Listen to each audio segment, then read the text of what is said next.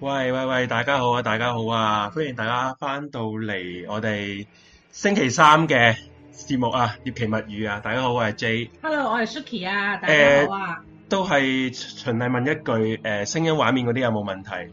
清聲出聲唔清？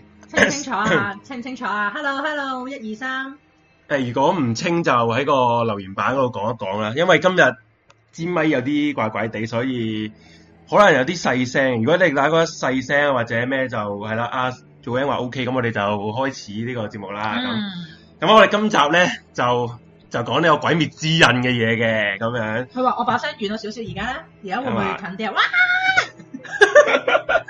有冇 feel 到由遠啊至近？啊咁有清楚，OK，係啦，誒、鬼滅之刃》啊，咁嗱，首先阿 Suki 你有冇睇《鬼滅之刃》啊？誒，我而家開始睇啦，喺你你而家開始啊嘅推介之下，我哦其實嗱，首先講唔我唔係推介嗱，其實點講？點解會咁講咧？《鬼滅之刃》而家好鬼 hit 啦，咁樣，唉鬼滅之刃》而家好鬼 hit 啦，咁樣，誒、誒、台灣啊、香港、日本票房都好好啦，嗰嗰套電影咁樣。嗯嗯然嗯，後嗰啲誒嘅簡直零零後嘅神作啊！佢哋講神嗱，首先我就唔覺得呢部嘢係神作嚟嘅，係我極其量係覺得佢動畫係幾好睇嘅啫，佢漫畫其實係都幾垃圾嘅喺我眼中，係啊係所以你唔好睇漫畫。哦係啊我我都直接係睇黃標嗰個誒，哦，係啊，動畫啦，係啦。咁其實實今集節目咧，我就真係唔係 為咗咩劇透啊，或者講佢入邊啲劇情嘅。其實咧，我就係純粹係透過《鬼滅之刃》咧去講一講咧。其實係因為入邊好多講鬼啊嘛。係係鬼啊嘛。咁嗯其實啊，我之前我唔記得誒講京都嗰一集都講一講過咧，嗯話鬼滅之刃嗰啲即係誒日本嘅鬼咧，唔係好似中國咁嗰啲鬼咁樣喎，嗯嗯即係中國嗰啲鬼係誒、呃女鬼啊、幽靈啊葉、呃小倩精咁樣啦，啊、精 子啊、小倩嗰啲，即係一個人嘅形態係幽靈咁樣嘅嗯嗯，係啦。咁其實日本嘅鬼咧就唔係咁嘅喎。係係啊，即係因為日本其實好，即係好誒，佢、應該鬼呢個字咧，喺好耐好耐之前啊，古時即係仲係誒，即係仲未係誒天皇喺京都嗰陣時嗰陣時嘅時代咧，嗯即係唔係平安丁時代啊、室町時代嗰陣時咧，嗯，鬼咧係喺鬼呢個字同忍呢個字一樣嘅，忍係邊個？啊忍係隱形嘅忍，哦，係啦，鬼即係佢係講緊一啲誒睇唔到、唔存在嘅，即係你唔知佢存在嘅，不過你 feel 到有一樣嘢嘅力量咯。即係你嗯 feel 到，即係大自然嘅力量啊，係啦，總之就叫鬼啊。嗯然後之後去到誒、呃平安時代啦，即係因為經過咗同中國嗰啲交流啦，嗯同埋佛教傳入嚟咧，嗯嗯嗯，就有呢、個呃天堂同埋地獄啊、地府呢個觀念啦。嗯，嗯咁、樣之後咧，鬼嘅形象就同啲誒地獄嗰啲觀念啊，產生咗呢個融合啦嗯嗯，就變成咗誒、呃有惡鬼啦。嗯，然後去到之後咧，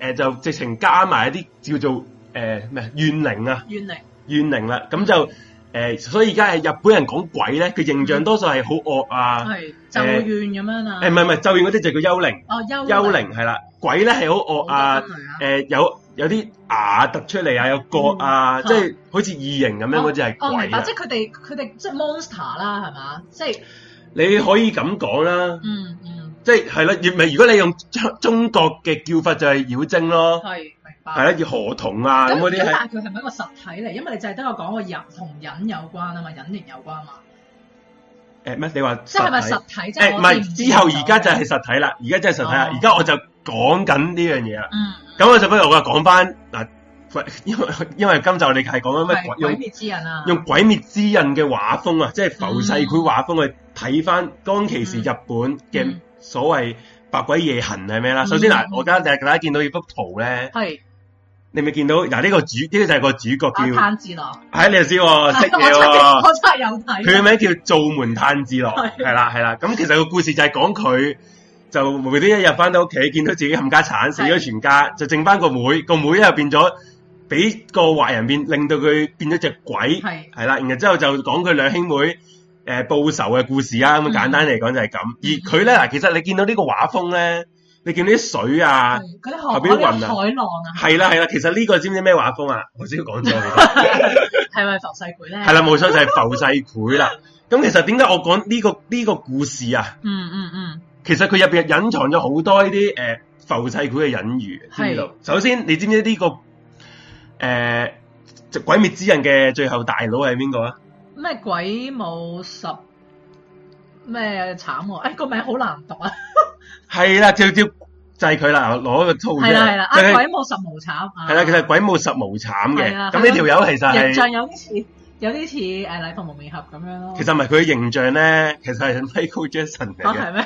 你見佢係喎係係喎，啊係啊，爭爭條吊腳。佢係有時係男人啦，有時啦，其實都唔係個重點哦，重點其實知唔知佢個名係有意思喎？係點咧？其實知咩叫無慘啊？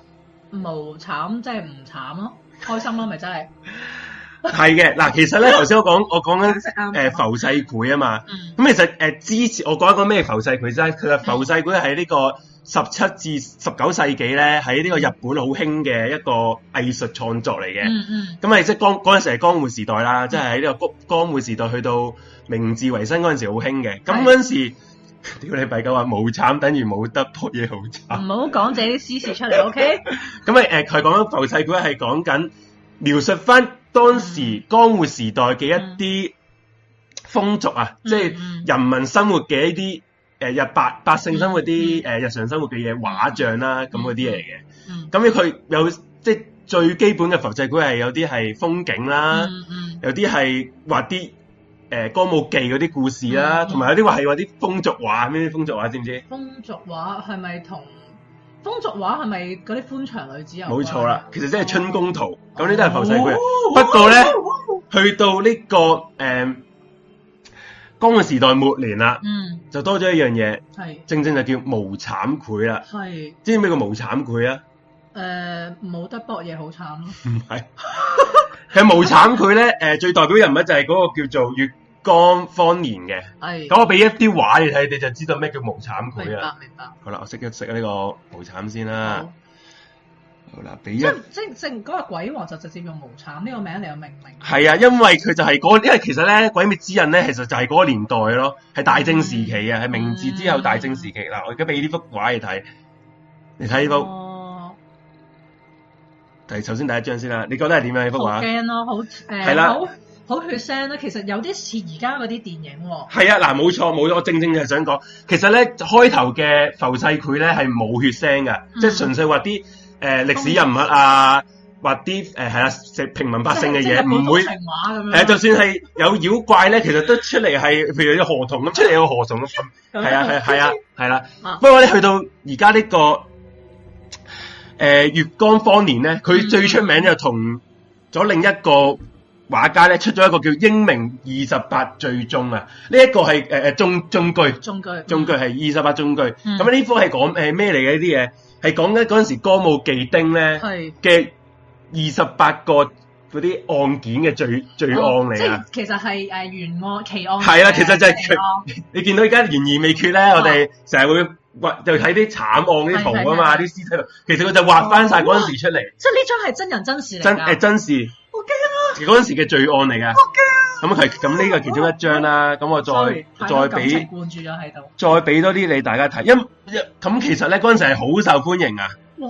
因為佢哋即係係我覺得其實即係以前啲人可能同我哋一樣咯，都好中意睇聽啲奇色案情啊咁樣，同埋佢有好多色情啊，同埋啲血腥好好血腥，你見呢啲係直情割埋個頭出嚟啊，哇笠埋落地下啊，咁呢啲。但呢個都係歌舞伎町嗰日發生。係啊，即係等於其實等於你誒、呃如果用香港咁啊，等於你誒、呃林過雲嗯殺完人嘅，即係你將佢個過程畫出嚟哦咁樣啦。你諗呢個就係叫做無慘繪啦。嗯咁所以點解嗰個誒、呃鬼滅之刃》嗰個作者要將佢個主角叫做無慘咧？嗯一來佢係好變態啦，因為佢嗰嗯個角色好變態啊嘛哦，又殺人先哦，同埋咧喺嗰個故事入邊咧，係嗰啲鬼咧係要點先會死咧？斬頭。冇錯，佢每一集都有人斬頭啊！你係啊係啊係啊你你係啊見你睇個動畫就知啊，每一集係都啊，我自己都覺得我完全唔明白點解佢日本啲僆仔咧幼稚園啊啊收失勁中意就睇睇，明明集集都都斬人 哋個頭我喎。成日都一路食飯一路睇，我自己都喺度諗我自己做緊啲乜 嘢。啊冇錯啊！嗱，我點解要仲俾多睇幾幾張你大家睇啊，啲無慘佢頭先阿新李話話屌咁樣，啊，喂唔係，其實新誒李係大嗱大家呢新李夠十八歲未？啊一集大家都有啲少少心理準備，如果未啲夠十八歲，就叫家長陪你睇。啲相啊係啊係恐怖嘅，即係血腥嘅，大家有心理準備。嗱呢個呢個又都係係啦，真㗎，但係真佢㗎喺海底喎，咬住個頭喎，啊咬住個頭啊！你唔好唔好問我佢做緊啲咩，因為其實都係真係好變態。咁呢個就係英明二十八中句啦，哦係啦。呢個咁除咗佢畫呢啲高武記嘅罪行之外咧，嗯嗯，佢仲畫啲係鬼怪嘅故事嘅。嗯我我揾一個咧係都係嗰個誒二十八中句入邊唔。係呢個另一個嚟哦嘅？呢個誒月都係嗰個月光方年畫嘅，就係呢一。都係呢啲啊，唔係唔係呢個呢一個呢個。個呢個都係二十八進句之一啦。咁我哦就俾一個咧，我想講其實啲古人都比我哋更加重口味咯，即係啦係佢哋即係中意睇呢啲嘢。我有一個咧係個好悲慘故事，因為其實咧你《鬼滅之刃》咧，點解啲人會覺得受歡迎咧、好嗯睇咧？嗯除咗因為佢個啲打鬥好好生動之外咧，因為佢啲人啲嗰啲鬼啊，其實哦每一隻咧，佢做鬼之前係有一個好好長嘅故事哦係啊係嘅。啊係啊係啊係啊！啊佢哋唔係無端哎端嗌佢做鬼啦，咁佢做鬼嘅，因為佢好多都好多悲慘故事，所以係啦所以啲人都好誒，嗯唔、覺得即係誒誒，衰人都有佢可啊憐。係啦冇錯。係都有可恨之人都有可憐之嗯處。咁呢一個咧，嗱，大家見到呢、個嗱，好好似好色情咁樣啦，啊吊住， 你會諗起而家啲 A V 咧，係。都係咁樣吊住你，唔知做乜噶嘛。我我冇睇呢啲 A V 嘅，我唔知你平時睇邊 啲啦。嗱咁、樣啦，唔好唔好講呢啲 啦。咁呢一個故事其實係好好好凄慘樣噶。啊啊咁呢個其實其實知唔知呢個係咩故事啊？誒呢個個孕婦係衰人嚟㗎，孕婦衰唔係孕婦係好人嚟嘅，佢係俾奸人所害啦，係咪？啊嗱，其實呢個係一個實奪鬼嘅故事，啊係一個係咁咧係佢係一個孕婦俾一個嚟下邊一個阿婆嚟嘅，其實你見佢個嗯佢對波咧哇係倒喎斷對咗晒，咁阿婆嚟嘅。咁呢個故事係咩故事？其實係嗯一個叫做安達園嘅鬼婆、安達園，鬼婆婆嘅故事。嗯嗯咁呢個鬼婆婆咧，我講呢個故事嘅啫，我覺得係好好傷感啊嗯，。係咁呢個鬼婆咧，其實佢原名叫做岩手。係咁咧佢後生嘅時候咧，喺京都咧幫一個朝廷嘅大官係做奶媽嘅，哦，係啦。咁佢就要照顧呢個大官嘅女啦。嗯嗯嗯嗰個女就叫做诶、呃官官之公小姐，嗯嗯係環之公，唔係 sorry，環之公小嗯姐，係環之公，係啦。咁咧其實咧呢、個岩手咧自己都有個女嘅，嗯自己有個女。不過因為咁嘅工作關係，咁佢係住喺鄉下地方啦，然後佢嗰個大官係住喺京都啊嘛。嗯咁咧因為咁嘅時候，因為咁分隔咗兩地，佢湊唔到自己個女啦，嗯嗯所以咧佢將自己對於诶、呃女兒嘅情感咧投射就喺呢、個个诶、呃、環環之之公公小姐嘅上面，係啦。嗯嗯不過誒係啊一有一日咧，呢、個環之公小姐得咗個怪病，係咁啊請暈成個京師嘅醫生咧都醫唔到佢喎，嗯係啦、咁啊咧佢就咁啲人去個初咁嗰個年代有怪病，除咗揾醫生就揾咩啊？無私嗯嗰啲啊冇錯，啊，揾占卜師啦。嗯嗯咁我個占卜師咧就話咧，誒、啲陰陽師就話咧，呢、個誒、係環之公小姐咧嘅病咧，要點樣先醫得好咧？醫得好咧，就要用呢個新鮮孕婦腹腹中嘅胎兒啊哎，呀嘅胎兒入邊嘅肝臟食唔食咗個肝先醫得好嘅。佢係餃子啲 friend 嚟㗎係啦，咁嗰個大官咧就叫呢個啊岩手咧啊就去揾呢啲哦，孕婦哇大佬我做劏奶佢個做肚奶啫。媽啫，係啦，做到咁，係啦，咁呢個啊岩手就覺得哇好殘忍喎，大佬啊黐線咩？嗯嗯不過佢就即係忍唔忍唔忍心見到個佢個小姐，哇嗯日日誒受呢個病魔折磨啊，生不如死啊！咁佢最後咧嗯都決下定心腸咧，嗯就去去成個日本咧揾呢啲嗯孕婦去攞佢個胎出嚟啊，嗯然後之後挖佢嗰個肝出嗯，嚟。係啊系啦。咁我然後之後岩手咧去咗去咗好多地方，嗯都揾唔到適合下手嘅孕婦喎。係然後之後佢就下下行咗一個叫安達園嘅地方。安達園咧其實喺邊度咧？就係而家去到福島啊，係，福島即係核事故嘅福島縣哦哦哦，係啦嘅地方。哦哦，咁咧佢就嗰陣嗰陣時嗰度係一個荒野嚟嘅，嗯見都冇見到一個一個一個一户人啦、係咁我唯有見唯獨見到一個用石頭砌成嘅岩屋，啊，即係石頭砌成嘅屋啦，石石屋咁樣屋啦啦係啦，就俾人哋去砌身嘅。嗯咁因為佢都揾咗好耐啦嘛，嗯咁呢個阿鬼婆婆咧，阿岩手咧就筋疲力盡啦，咁就嗯唯有住咗喺呢個岩屋嗰度嗯啦。嗯嗯，咁樣啊佢咁佢住咗嘅時候，咁佢守株待兔，咁啊我希望有一日 咧有個人有孕婦啊上門揾佢喎，係喎，唔知唔知點解佢會諗住等 喎，咁樣一等一等啊等咗十幾年啦，哇，去到一年嘅秋天咧 佢個小姐都冇死到，係啊。 係係啊唔知啊都冇死到，又話又話又又話好辛苦，不過十幾年都 冇食係啦。你冇問點解？ OK，可能係一年秋天咧，岩手終於等到一個大老婆同埋佢老公咧哦，就嚟借宿喎，係經過咗呢個安達園嘅地方，嗯，咁岩手就好熱情啦，就誒入嚟坐啦，入嚟坐啦你，斟杯茶俾你啦，係啊啦。然後嗰晚咧，呢個小呢個女士咧，呢個孕婦咧，嗯，個肚突然好痛啦，我要生啦，佢就準備要臨盤啦。嗯哇！咁個女丈夫就要跑出去揾啲執媽嗯啦。不過咧，因為頭先我玩嘅一片荒嘢嚟噶嘛，係啊，佢要跑好遠，跑到好遠都揾唔到執媽嗯。咁你一出去都要一兩日嘅時間，哦哦，係啦。嗯，咁咧好幾好幾里路啊。咁呢個岩手就知道時機成熟啦，係時候要落手落手，啦。因為等咗好耐啦嘛。嗯咁咧佢就攞啲柴刀咧，嗱見到呢幅圖啦，就綁起咗嗰個孕婦，嗯，攞起柴刀就一嘢割咗落佢個肚嗰度，然後之後咁個林嗯婦張臨相張相就磨刀霍霍咁，係啊係啊，咁個孕婦臨死之前咧都都冇怨呢個呢個婆婆嘅，因為佢都知道臨死啊嘅。嗯，嗯咁我唯唯獨咧，佢話可唔可以同佢做個好心，係打一個音訊，係因為咧佢話咧原來呢個孕婦咧。係佢同佢老公咧係去揾，去想去京師嗯遠行去京師去揾佢個阿媽嘅。佢話係佢阿媽咧由佢細個嗰陣時咧嗯就已經誒、呃去咗一個京師嗰度嗯大戶人家做做奶媽啦，係一去去咗十幾年，咁音訊全無。佢話而家嗯而家咧佢已經長大成人啦，然後之後咧佢都結埋婚啦，生仔嗯生女啊，佢諗住將呢個消息喜訊咧講俾佢阿嗯媽聽。然後仲同佢阿媽講，誒同個婆婆講話，誒我個名叫暖衣，然後之後個婆婆見到撲街， 我個女就係暖衣 喎，晴天霹靂啊然後佢就再將佢個心口咧誒、掛住一個嗰啲嗰啲平安符啊，嗯嗯一睇原來就係佢個女咯，嗯，哇！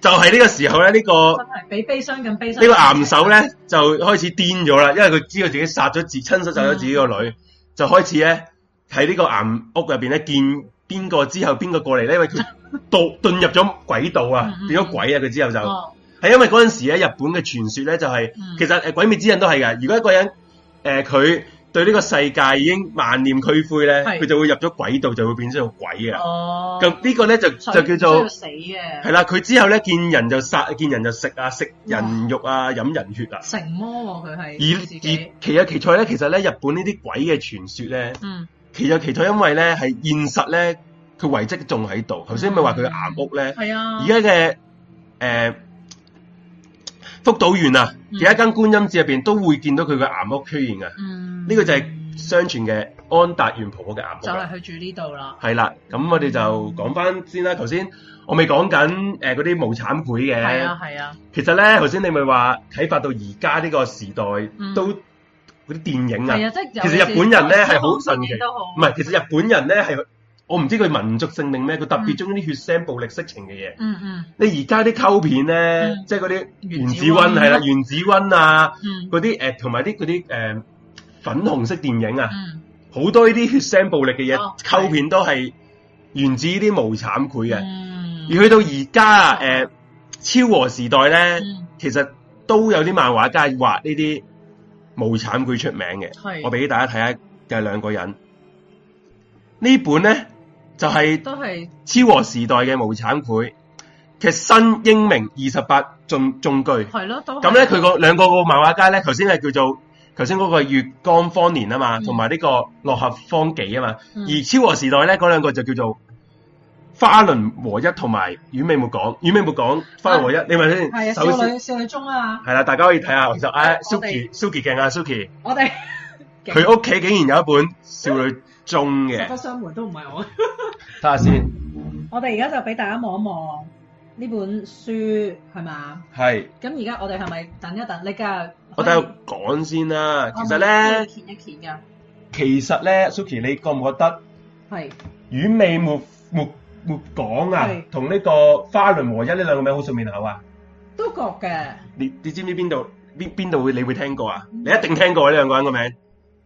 嗱，大家見到呢個少哇真女係像唔，知喎。其實咧就係、花輪同學同埋丸尾同學嚟真係嘅。㗎，其實咧，佢哋就係小丸子呢個漫畫家啊，呢兩個朋友啊，嚇佢就將佢呢 兩個人咧嚇畫咗做佢兩個同學係啊。即即呢兩個人係小丸子漫佢畫唔係即係誒，其實咧小丸子漫畫入邊嘅同學咧，啊係全部都係真實嘅人即嚟啊係！全部都係個畫漫畫家自己啲 friend 唔嚟係㗎。誒，首先佢其他同學就係小丸子誒，呃即係櫻桃子嘅同學，而呢兩個同學咧係佢嘅漫畫朋友、漫畫家朋友，哦係啦，大家哦係啊，咁點解佢啲朋友咁遠尾末夫啊嘛，嗰個佢嗰個班長啊哇！佢啲朋友咁重口味嘅，係啊，佢就係呢個呢個呢個就係個哦 tricky 嘅位啦。但係大家見到呢哇頂哦大家見到呢本就係少女津啦，心裏相當係啦，咁我震撼我 QQ 嘅小丸子係啦，我咁我再其實咧誒 OK 嘅啦，係咩？我仲想講啲重口味嘅嘢俾係你。咪係咪？你哦揾你繼續揾先啦。唔係誒唔啦，因為都係兒童不宜，啊我都驚會嚇親大家。係啊，你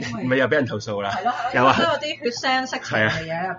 不過嗱，我事先聲明，今一集咧一定有血腥同色情噶 啦，係啊，唔大家唔好諗住同啲小朋友一齊睇啊，係，我哋唔係係兒啦。童。咁呢本呢、個我想講呢個無慘繪啦，咁啊咧其實係講緊頭先咪話誒江湖時代嘅無慘繪係畫翻嗰陣時呢個歌舞伎町嘅罪案嘅，嗯嗯嗯其實呢一本咧係畫翻都係畫翻罪案，係係畫翻超和時代嘅罪案，我俾幾本，不過唔嗰呢一本就唔單止限限於日本嘅罪案啦。係，我俾一個你睇啊，你一定知邊個啊？哇！呢、個邊個你知唔知？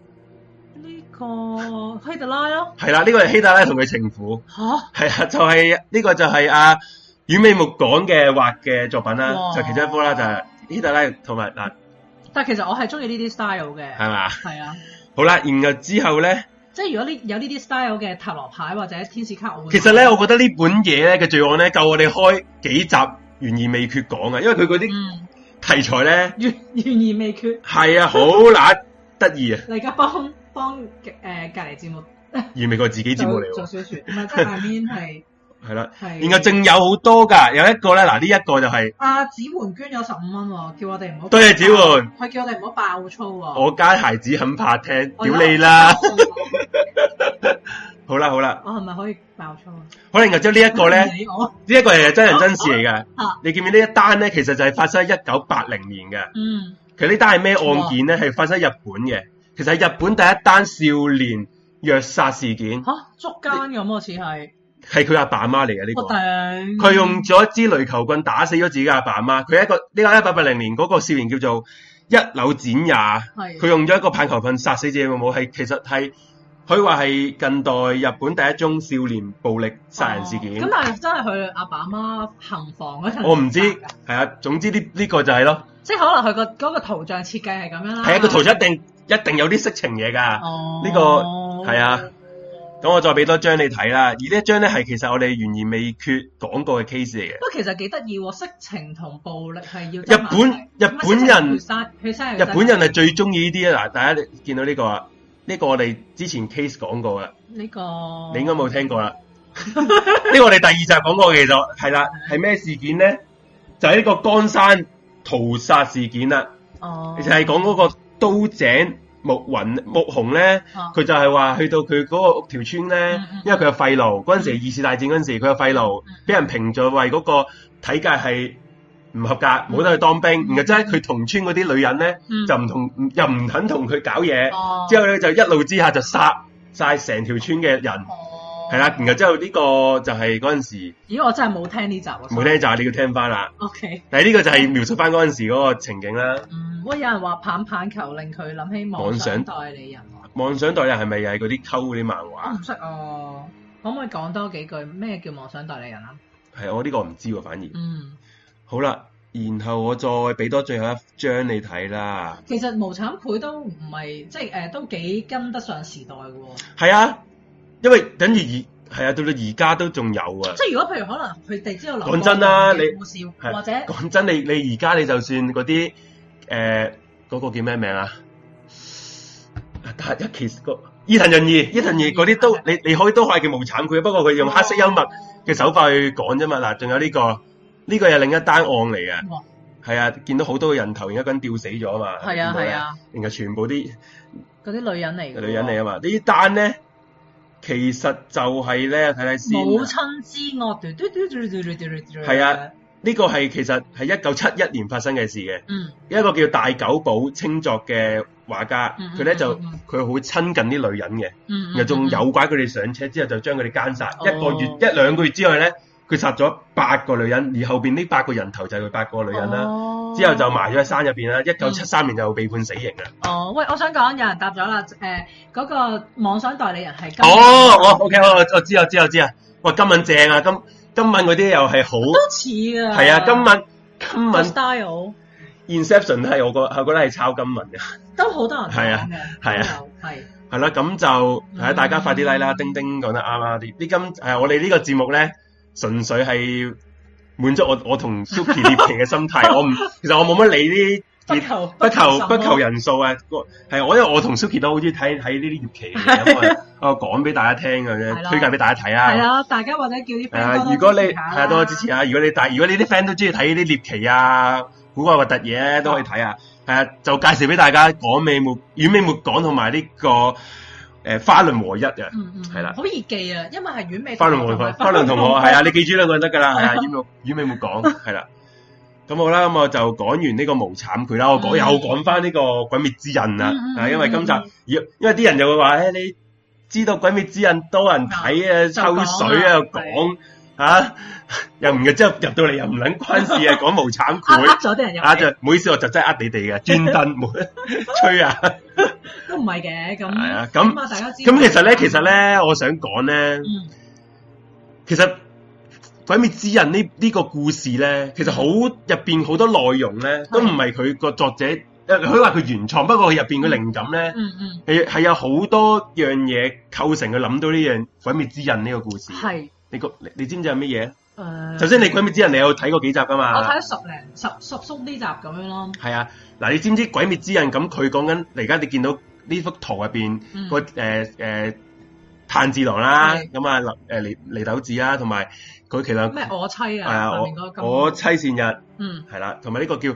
嘴平咩伊之助啊，係啦哦，。我啱啱睇佢啱啱出嚟咯，係啊，係咪？咁其實咧，阿炭治郎一家滅門啊，呢單嗯，然後之後再佢去咗滅門之後去咗邊度啊？佢去咗誒投靠個師傅咯。啊，係啦，你有睇啱啦，我就而家正想講呢個哦我故事真。係有睇㗎，各 位。咁咧，佢投教嗰個師傅咧，啊，係戴住面具噶嘛？係啊，係啊，係啊，戴住個個鼻好長嘅面具㗎嘛。咁知唔知個咩面具嗯啊？誒，唔知啊。嗰個係天狗面具，嗱，我揾揾哦呢個就係知佢哋上一代嘅水柱嗯就叫做輪輪，唔好意思啊，嗰個名好好巧啊，輪籠坐近次係輪哦籠係啊坐近次係啊係啊係啦。咁其實呢個故事咧，然後投靠呢個師傅，個師傅教佢劍術，教佢呼吸法啊嘛，咩 要自己嘅呼吸，我然後哦係就劈乜爛水？垂之呼吸垂直就劈爛個輻射啊嘛，其係實啊係啦。咁呢個故事咧個係原型你知唔知喺邊度嚟啊？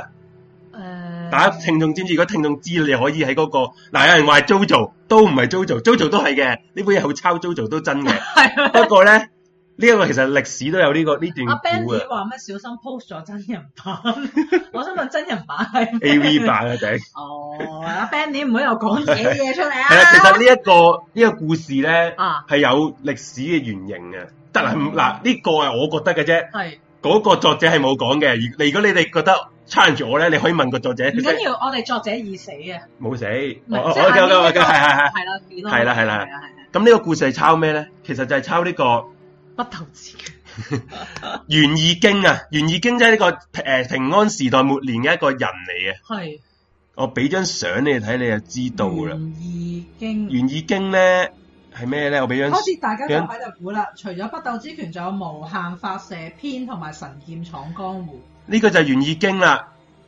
咁啊，隔離呢只就係天狗啦。靚喎只天狗。係啦，咁呢個故事講咩？其實《源義經》係咩人咧？首先，《源義經》係呢個平平，即係我簡單講嗯啦。如果唔係就大家瞓覺啦，又走晒啲人。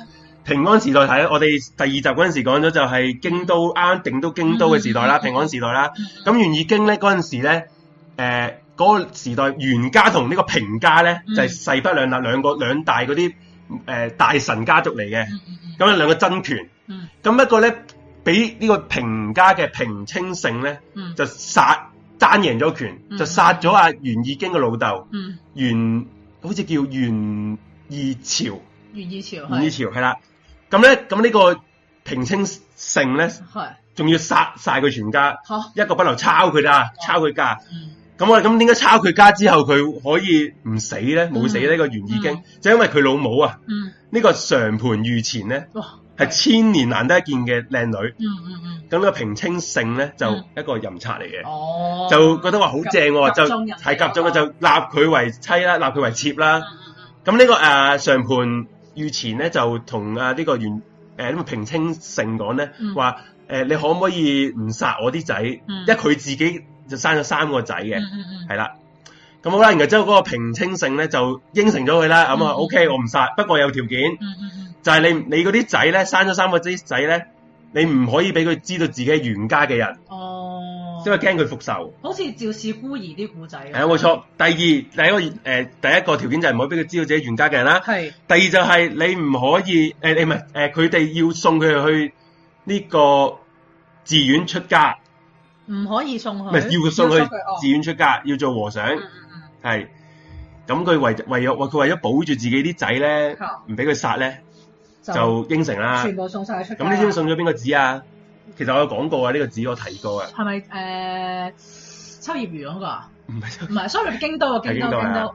其實京都 嘅我講我講啦，其實可能冇乜人聽。嗱，如果大家想知道 京都嘅風水格局咧，大家可以聽翻第二集。其實京都有個我我第二集講過風水格局噶啊嘛。嗯，嗯佢北部咧係代表玄武啦，就係俾佢嗯山。其實咧，京都嘅北部就有叫安馬山，唔係馬鞍山 喎、哦係安馬啊我山記。得，我記得。係啦，咁其實京都北部嘅安馬山咧有個叫做安馬寺嘅。嗯，而鞍馬寺嗰度咧，相傳鞍馬山咧係係呢個好多啲天狗啊居住嘅地方嚟嘅，因為京都係人傑地靈啊嘛嗯係啊係啊，咁人傑地靈嘅時候，啲妖精嗯都長年累月喺度修行噶嘛，嗯嗯咁嗯。喺鞍馬寺，咁其實而家咧京都鞍馬寺咧都仲有個天狗嘅樣喺好度似有嘅，師傅喎，係啊，因為根本就係師傅跟嘅佢個樣，樣嚟到整嘅唔 喎。係搞係錯係師因為有哦傅跟佢話。 Sorry，sorry。系啦，咁咧，阿袁已經咧就去咗呢個鞍馬寺啦，然後即係鞍馬寺嘅天狗咧啊，就見到呢一個可造之才喎，骨骼精奇嘅僆仔咧，哦就教佢劍術啦。係啊，教佢劍術嚟就見到下邊幅圖咩啦武僧。嚟㗎，佢哋係係。係啊，我冇得冇錯，少林鞍馬寺啲真真係冇真啊嚟噶。好啦，就教劍術，然後之後咧，诶，大個咗啦，啊袁已經咧就真係為父報仇，殺翻呢個平清盛啦。 佢點樣知自己係一個真實身份？佢之後同佢嗰啲細佬唔知诶，總之最後知道咗啦。個 OK，個故事好長，係我我唔省想。略，係啊，省略啦。為咗今日今集好短時間，係係係啦。咁你覺得似唔似呢個《鬼滅之刃》入邊炭治郎最後練成咗水之呼吸，最後踏上咗佢嗯誒即係報仇之路啊？係嗯啊都似喎，似喎個古仔少。即係佢靈感啟發啦，你可以講。哦好，啦，咁除咗呢一點咧，其實好多點，我覺得除咗呢一樣係嗯跟日本呢啲嗯，誒歷史故事啊，或者唔係歷史故事，即係啲傳說故事嗯啦，傳說故事啊，即係可能有啲啟發或者有啲相似嘅地方。係啦，咁好啦，咁啊佢又擺翻呢幅圖啦，又擺翻幅圖。咁咧，咁其實咧，誒、鬼滅之刃》咧，佢除咗嗯，主角之外咧，咁、嗯其實一一行人有幾個嘛，四條友去一齊上征途啊嘛。哦係，咁其實咧，呢、呢個故事咧，動畫咧，點解會話俾人話神作咧？其實開頭唔係話神作噶，你應該點點解你話呢部嘢唔好睇咧？我哦未 feel 到嗰個。你未其實咧，因為你未睇，到第十九集，係啦。我仲有八集先到。因為呢套嘢嘅第十九集咧，先係呢套嘢嘅最神作之處啊！因為佢哋就去打呢個下元類蜘蛛山，去咗去打蜘蛛山，係係啦咪應該直接打田蜘蛛山直接跳嚟呢度？其實就可以直接睇到，因為呢呢一集開始就真係最好睇。哦，咁我其實唔係我唔係 sell 你睇呢集啊，我成日 sell 你咧，係其實呢個故事咧亦都有另一個歷歷史嘅原型啊同蜘蛛精有冇關冇係？錯，哦你又估啱咗啦。多謝啊！點解我可以咁明白 你㗎？嗯咁其實頭先我講炭治郎呃誒細個練武係呢個抄呢，唔係話抄嘅，即係嗯參考呢個《源義經》啦。嗯嗯咁其實咧，炭治郎滅鬼呢個故事咧嗯，去討伐啲鬼呢個故事咧嗯，嗯嗯其實咧亦都係另一個傳說嚟嗯，嘅，係亦都係姓袁嘅嗰個人，好搞笑 啊！都係平呃誒呢、個平安時代嘅，係大家我俾幅相，唔知你知唔知佢邊個啊？袁世海。 頂你唔係啊，袁係源頭嘅源啊，哦，sorry 啊，呢、個就係叫袁賴光，袁袁賴光，個名好中國啊，袁賴光係好啦似。隔離屋企人。咁佢係啲武將嚟啊，又係啲武將，又係哇骨你睇骼精奇你啦。睇個樣都係英英嘅喎，好係啦係啦英氣啊！咁原來咁，咁點解我話佢話係話似呢個鬼滅之刃咧？嗯嗯，咁咧、頭先你我話啊，炭治郎係帶住四條誒、呃帶住三個人一齊噶嘛，係啊佢個妹，仲有我妻誒、呃我妻嗰啲啊，仲有啊就隻嗰個豬嗯隻豬啊嘛，係啊，咁四條友啊嘛。咁其實咧，呢、個原原賴光咧。係其實佢嗰陣時，因為佢好打得啦，嗯而而阿天王啊，嗰陣時天王咧，因為嗰陣時江誒、呃京城啊，嗯係好多呢啲鬼怪作祟啊，嗯嗯嗯係啊鬼怪作祟，尤其是咧有一隻鬼怪好正，嗯係全日本啊嗯最出名嘅鬼怪，但係你知估下係邊個？嗯， 你估唔估到？何同啊？唔係最勁啊！你估下，你你我你帶幾個名出嚟啊？ 學誒、呃、精子咯，呃誒、精精只鬼幽靈啊！鬼怪。大家大家喺 check room 估啊，都雪女喎，有人估阿 Force 估雪女喎、哦，雪女就輕騎嘢。輕騎。我而家講緊呢個係日本三大最出名嘅鬼之一。誒、一。裂口如果你有大蛇都差唔多，大蛇大大蛇蛇差唔多，不過唔係唔嗯係無雙大蛇，嗰只大蛇。嗯我開估啦，其實咧無雙都有佢嘅，就係、酒吞童子啦。哦，喂，有人估中啊！冇錯，好勁，酒吞童子好啊！嘢，好嘢。係啦，其實原原賴干咧。嗯佢就係經誒、呃受呢個天王所託去嗯殺呢個酒吞童子啊嘅。咁呢個酒吞點解要殺佢咧？其係實咯，其實酒吞童子呢 條友咧嗯屎不鬼定。 咁酒吞童子呢條友其實個個身世都好悲慘，又又又要貫徹翻呢個誒、呃鬼滅之刃啦。咁其實你當佢係無慘咁都得㗎，因為呢、個嗯係呢、個誒、呃酒吞童子係自立為鬼王 啊，，哦鬼王唔係潘少聰 喎，係係啦。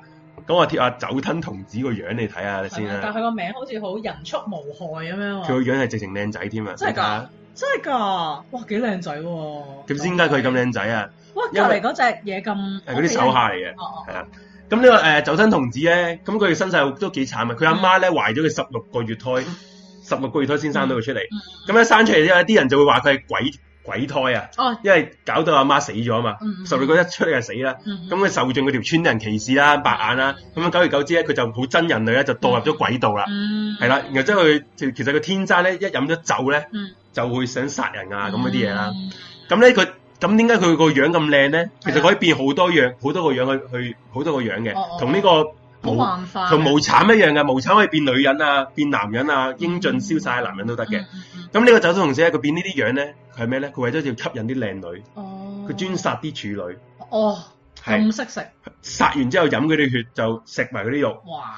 咁嗰陣時江戶時代有個大官貴人咧，嗯個女咧就失咗蹤。嗯嗯咁經過咗誒問呢個陰陽師咧，嗯嗯佢佢最最出名陰陽師啊，知唔知邊個啊？咩情明啊？係啦，就係、安倍晴明啦。嗯安倍晴明咧就同嗰個大官講：你個女咧好有可能就係俾呢個酒吞童子捉咗佢啊！嗯，咁似咧鬼滅其中一 集嘅，其實根本即係根本 我睇鬼滅啊，所以點解鬼滅佢可以啲人話神作咧？啊根本其實鬼滅入邊所有所有呢啲劇情啊故哦，事原來咧，都有有都有呢啲根據嘅，誒、你可以話係歷史根據或者係神話 back up 咯。哦，係啦咁啊好啦，講翻啦。咁誒啊。阿酒吞啊，係啦，然後就係俾周身捉咗啦，然後就好啦，由天王就睇唔慣啦，仆你個街啊嗯嗯，喺我喺我環頭搞事 啊，捉我啲人，捉我啲僆，然後之後咧，嗯佢就派頭先啊，誒又貼阿翻晴啊，明啊，唔係晴明唔，係晴明啊，阿賴阿袁山啊，阿袁山賴朝，賴朝唔係袁山咩？袁啊賴江賴賴賴江係咪賴袁江袁賴江袁賴江錯？啊係係係啊，因為太多人姓袁啦，好，因 sorry sorry，為當其時咧袁咧係大姓嚟嘅，係啲貴族嘅姓嚟噶哦，袁氏、平氏、藤原氏，全部呢啲係貴族嘅姓嚟噶。哦，係啊原來係咁，咁啊，袁大江咧就去討伐啦。咁袁大江一個人就唔夠打噶嘛，一定係咪先？我大佬鬼王喎、佢佢仲要係咧喺嗰個誒、一個地方，好似叫做竹波嘅地方咧，嗯嗰只嗰個鬼酒誒酒吞童子咧建立咗個鬼城啊，入入邊自立為王啊，係咁樣啦。咁咧佢就等陣先啊，我揾一揾個資料先，唔好意思啊，嗯嗯我繼續講。然後之後咧，咁佢唔夠打噶嘛。嗯嗯，咁佢咧，嚇佢佢就同呢 個炭治郎一樣啦啊。。佢唔知呢啲呢啲故事咧，會行下行下就遇到嗰啲朋友啦即係唐三藏係啦，佢又遇到佢啲部下喎。係啊，我俾一個部下你睇好唔好啊？好啊你就會睇到個鬼滅之刃咧，其實又有參考嘅，就係佢啦。嗱，呢個就係阿賴江啦，但啊哦，隔離呢個野人咁樣，好似隻豬啊，冇錯。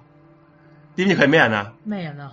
其實佢呢度都講寫咗佢嘅名啊。叫咩？坂田公時，其實坂本金時，坂本金時，嗯坂田金時。嗯嗯嗯其實坂田金時咧嗯，係咩人咧？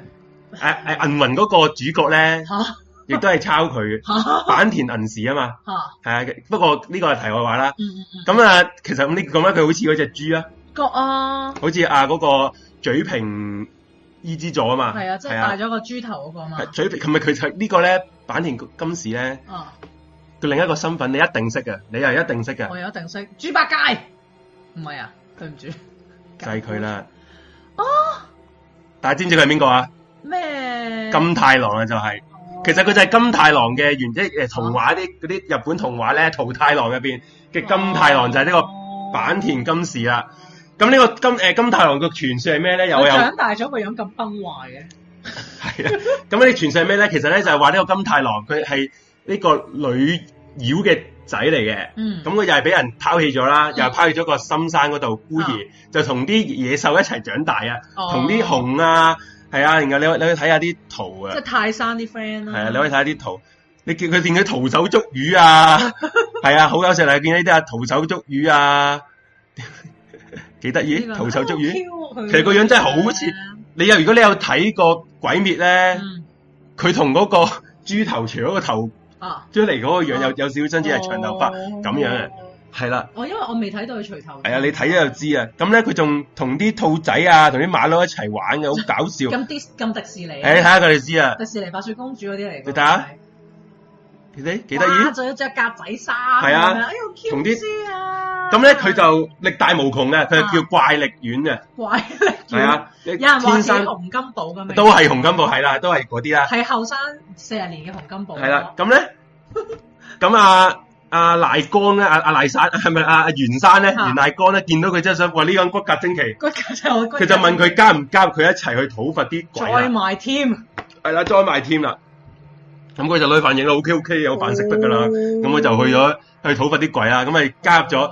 咁啊咧，其實除咗呢一個比較得意嘅人之外嗯咧，其實阿袁山咧嗯，仲有四條四個部下嘅，嗯嗯，有冇嚟豆子啊？冇 冇女嘅嗰陣係㗎啊時係啦。咁咧，其實大家同呢呢科位打緊啲咩啊？就係打緊蜘蛛精啦，嗯佢。哦，係啊，不過陣間先講蜘蛛精嗰幕，紅色嗰個係咪就係阿金太郎？冇錯啊，就係、坂田金時啊，你好勁啊！紅色嗰個野人就係坂田金時 我啊覺，得佢個人都好正面，係啊，成日都讚我嘅。然後咧係啊 除其嗱而家嗱中間嗰個就係阿賴阿賴光啦，係，就有個一個叫渡邊光，渡邊光咧佢又係啲貴族嚟嘅。嗯嗯嗯嘅嗯，誒、就佢住喺一個地方叫渡邊，所以佢姓哦佢個姓就叫渡邊光啦。嗯。咁咧、其實佢就係而家日本姓渡邊嘅人嘅祖先嚟嘅，哦，係、，啊，相傳。嗯，係，啦。咁就有個叫做誒確井精光啦，都係叫阿光喎，叫做係啦，喺然後最左邊嗰個叫做卜部貴母。咁卜部咧係佢個家族咧，卜家卜部你知唔知係咩？誒做啲咩啊？嗯，你估下？卜㗎，嗯，占卜啊！冇錯，你真係好醒啊，Suki。多謝啊！ 我而家我陷入咗 group 群， 我我未俾月費喎。誒 咁卜部係一個誒占卜㗎，佢係即係類似啲陰陽學啊、啲鬼神嘢啊。佢所以喺呢個團隊咧，四天王入邊咧，嚇佢係屬係嗰啲破係點講啊？破人哋嗰啲陣，即係冇錯啊！哦，係啦，破嗰啲邪術嗰啲嘢，哦。咁啊啊阿金太郎梗係一股蠻力啦，係啦係啦係啦係咪先？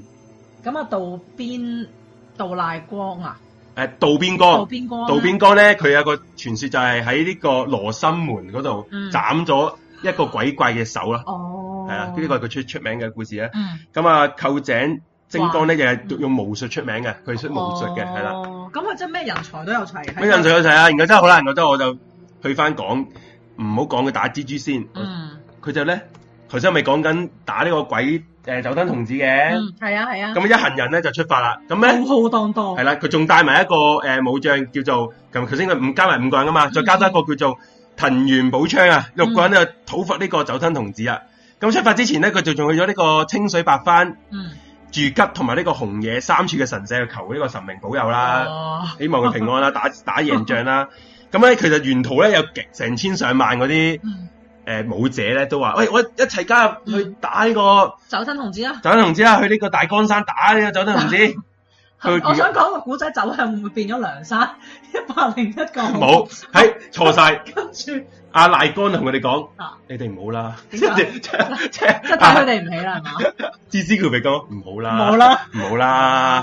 佢話：而家我哋打咧係打怪獸啊、啊嗯妖怪啊，你哋去咧盞搞㗎咋。哦，係啊，你留 嗯翻喺度啦，唔好啦。咁我然後就佢哋一行人就繼續出發啦。即繼續出發啦！我俾張圖大家睇啊，咁呢個咧打即係呢個就係打呢個酒吞同志個情個盛況啦。啊係，我陣間再講，即係瞓喺度嗰個酒係我吞，啊陣間再講解。咁啊，一行人出發咧，就去到一個三滿櫻花嘅山腳喎。嗯，佢遇到咗三個老人家，咁老人家同佢講咧：啊，嗯你哋係咪要去征服酒吞童子啊嗯嘅勇士啊？你哋咪就係嗰啲勇士啊？嗯誒咧嗱，唔該咧，你就帶呢啲酒咧，嗯毒酒同埋呢個星兜，星兜係一個嗰啲誒土兜啲盔甲嗰啲啦嗯嗯，就去就去幫到你哋噶啦。嗯佢話咧，因為酒咧，因為啲鬼咧就好中意飲酒嗯嘅，係啦，對佢哋嚟講咧，呢個係一飲呢個毒藥毒死佢哋噶，咁祝你哋好運 啦，係啦。然後第三呢個三個老人家咧，指完佢去酒吞童子嘅地方之後咧，就消失咗咯喎。原來呢三個係神仙嚟嘅，哦，就係福祿壽，就係頭先咪去咗三個神社嘅。哦，就係嗰三個神仔社嘅神仙啦。然後之後咁咧，佢哋呢呢班討伐雜鬼嘅人就好開心，哇！嗯呢鋪掂啊！係咯，咁好啦，然後就去到誒，誒信心，啊，然後就去到個大江山嗰度啦。嗯 嗯咁啲鬼見到呢班人咧，冇覺得哇！你三你你想打我哋呢嗯班鬼，你得個六條友咪玩嘢啊嗯，！即係覺得佢哋係烏啊，合仲之眾啊，係啊，仲帶埋啲誒美酒嚟添，佢就嗯放下咗戒心啦，就同佢哋一齊飲酒添，係 啦，因為酒吞同志一見到酒咧就冇咗理性啊，就會飲噶啦。哦，同埋佢個樣又崩壞咗，正話好靚仔噶，係啦係啦，然後就因為呢個先係真 正嘅樣，哦係，啦。咁佢就開開 party 啦，嗯休閒人，然後即係啲鬼咧飲咗之後咧，就個個瞓晒覺啦，哦，係啦，然後包括咗呢個酒吞童子啊，嗯，嗯嗯然後呢個見時機成熟咧，阿賴江咧呢一一行人咧就走入咗去呢個酒吞童子睡房嘅，睡房嗰度啦，嗯然後之後呢個酒吞童子係白蛋變咗原形啊，就變咗個三米高嘅巨人啊，哦，然後就可以諗住大家綁手綁腳綁晒佢成身，嚇嚇嚇諗住一刀斬佢個頭啦。跟住喺呢正當佢想斬佢個頭之後咧，吓、我又俾幅嘈你睇啊！係佢個頭竟然跌咗落嚟喎，嚇甩咗嚟飛走咗添喎，嚇，就變咗呢幕啦。就諗住想咬，想回回頭咬鳩啊啊賴江啊，吓，係啊，有冇好彩？然後之後佢頭先咪話誒個老人家俾咗個星兜俾阿賴江嘅係係係係，咁呢個時候咧佢就用呢個星一笠笠住個頭，我就保護到自己，啊就保護自己啦。然後之後就打贏咗呢場。仗啦。咁我講完呢種種咧，因為解救咗大家啦，然後就拯救咗嗰個城嘅所有啲少女啦，嗯，嗯嗯嗯係啦，然後之後咧，而阿賴江咧嗰把寶刀咧嗯，係，斬呢個酒吞童子嗰把寶刀，其實而家咧嗯，仲喺度仲喺度。哇呢把刀就叫做童子切安鋼，切係天下五個名刀之一，係日本嘅國寶，而家擺咗喺嗯誒東京都立國博物館嗰度啊。所以呢個故事咧，有啲人話係真係真實存在。嗯嗱，唔知佢把，因為把刀喺度啫，未必啲把刀真係斬過嗰係啦個係啦頭啊嘛。好，咁呢個我會講呢個故事咧，係 係應該講呢個故事咧。其實咧，大家如果你有睇《鬼滅之刃》咧，嗯，我唔知你有冇睇啦。其實咧，最後咧會打呢個無限城嘅。我未睇到啊。算啦，我而家，但而家劇你透啦，你決定係咪啊？咁你一一定知道佢最後會打呢個大佬噶啦，你唔會唔會去踢啊頭？你如果你覺得劇透，大家可以瞄咗瞄咗呢個 YouTube，不過唔好熄咗佢，係係啊，大家 行開，唔好聽我講。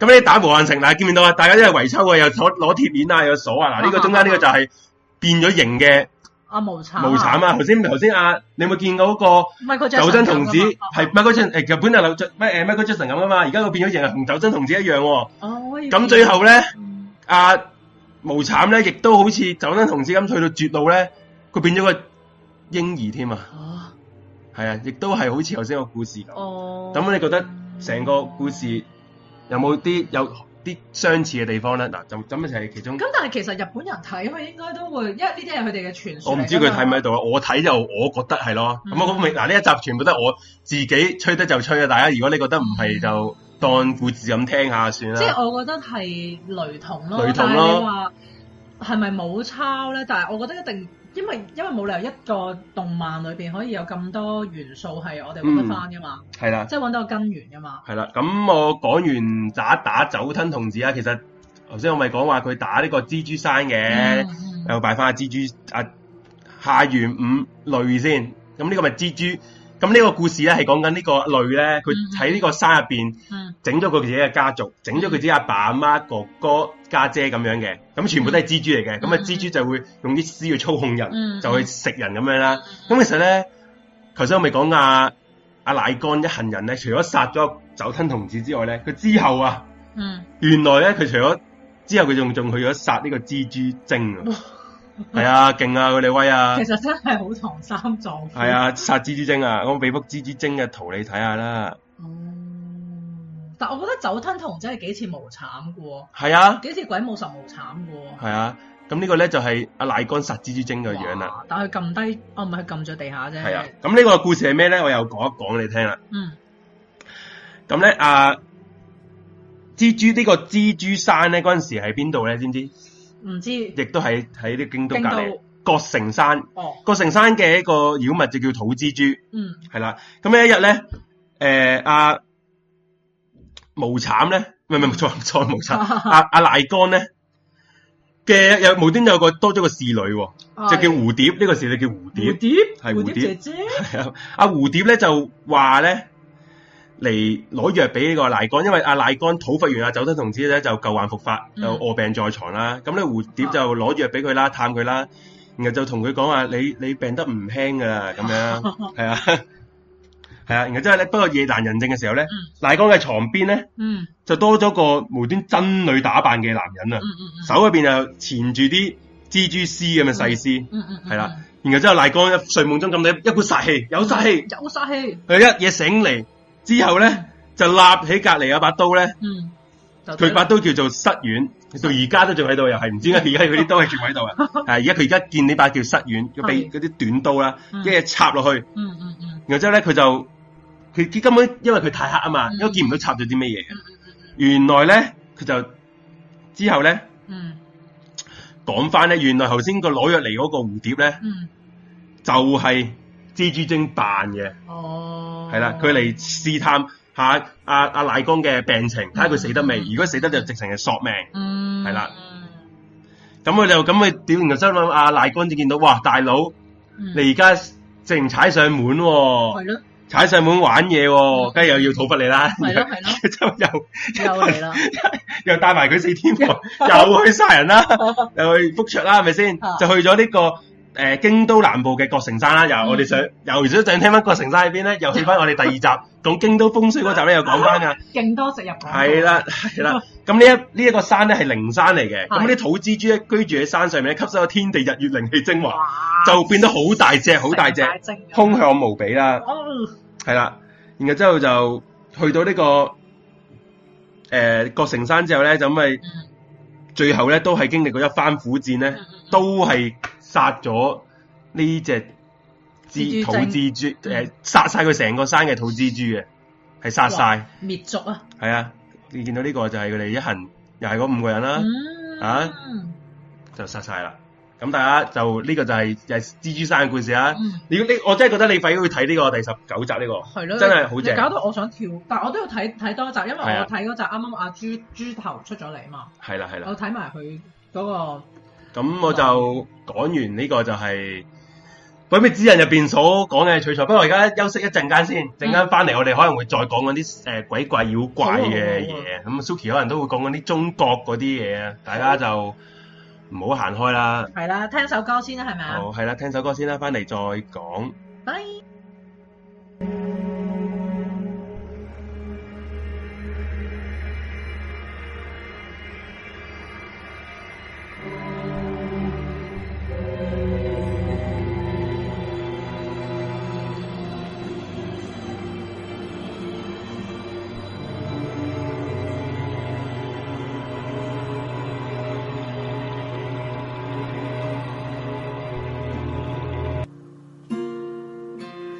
容我割開這肉身，拿下碎的心，重堪歲月會悠然帶走喜怒憤，學會感謝那初的人。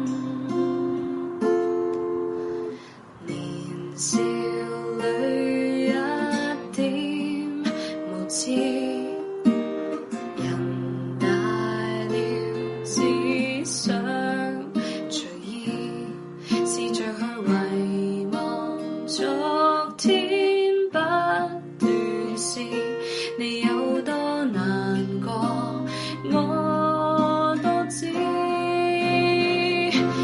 使世界原來不像你預期，仍懷着一顆謙卑來面對不安的天氣。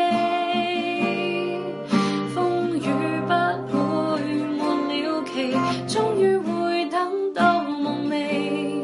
全城在變遷，不減你是你。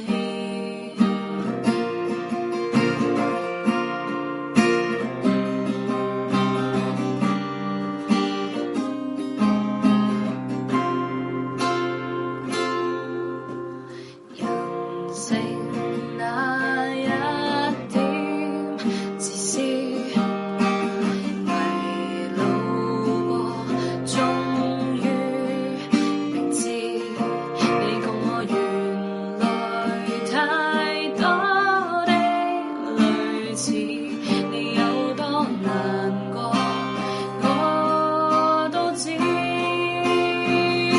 假使世界原來不像你預期，仍懷着一顆謙卑來面對不安的天氣。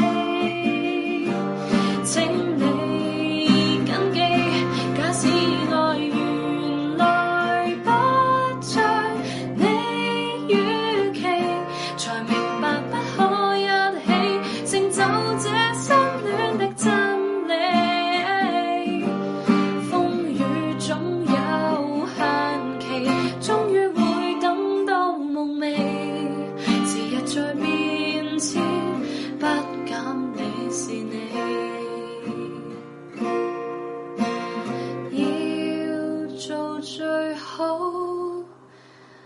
的你。我的心中有着你。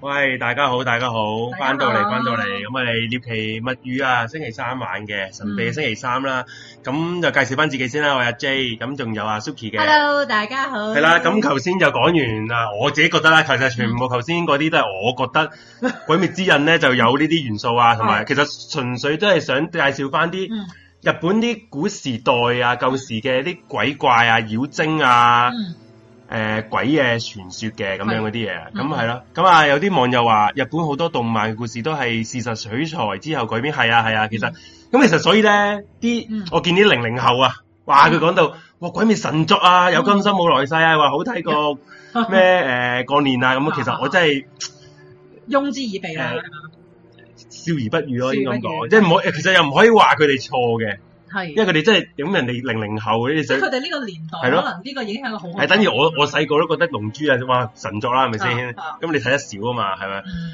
咁其實喺我眼中咧，《鬼滅之刃》咧，同呢個桃太郎啊， 係啊，桃太郎咪同同嗰啲狗啊，同嗰啲馬騮，然後金太郎去哦去拔斬妖嘅啫 嘛。係係咁嗰啲故事都係一樣嘅啫，其實喺 眼中，誒《西遊記》咁差唔多。係係又係有啲似嘅都係。啊，咁係咯，咁其實我講起《西遊記》，啊阿 Suki 你咪有嗯諗住講下啲關於中國嘅有啲係啦，靈異，唔係唔係靈異，即係啲鬼妖怪怪嘢咧咁樣。係啦。咁因為咧，我知道阿 J 咧，佢會講日本嘅妖怪嘢啦。咁嗯於是，我為咗配合佢咧，我就諗啊，不如我揾啲中國嘅嘢啦。咁嗰時就即係我哋就好快就話，哎誒，不如講《山海經》啦。咁啊，《山海經》都好出名，又鬼怪噶嘛。咁但係我想講講少少就係咧，當我喺做資料搜集嗰陣咧，我係發覺係好困難嘅。係。因為譬如咧，我發覺係誒、呃譬如我可能揾到一啲《山海經》對鬼怪嘅描述咧係好嗯短啦，係。係啦、咁而咧係咁啊其實咧，簡簡單嚟講，其實《山海經》嗰啲咧，係你唔好話佢係鬼怪。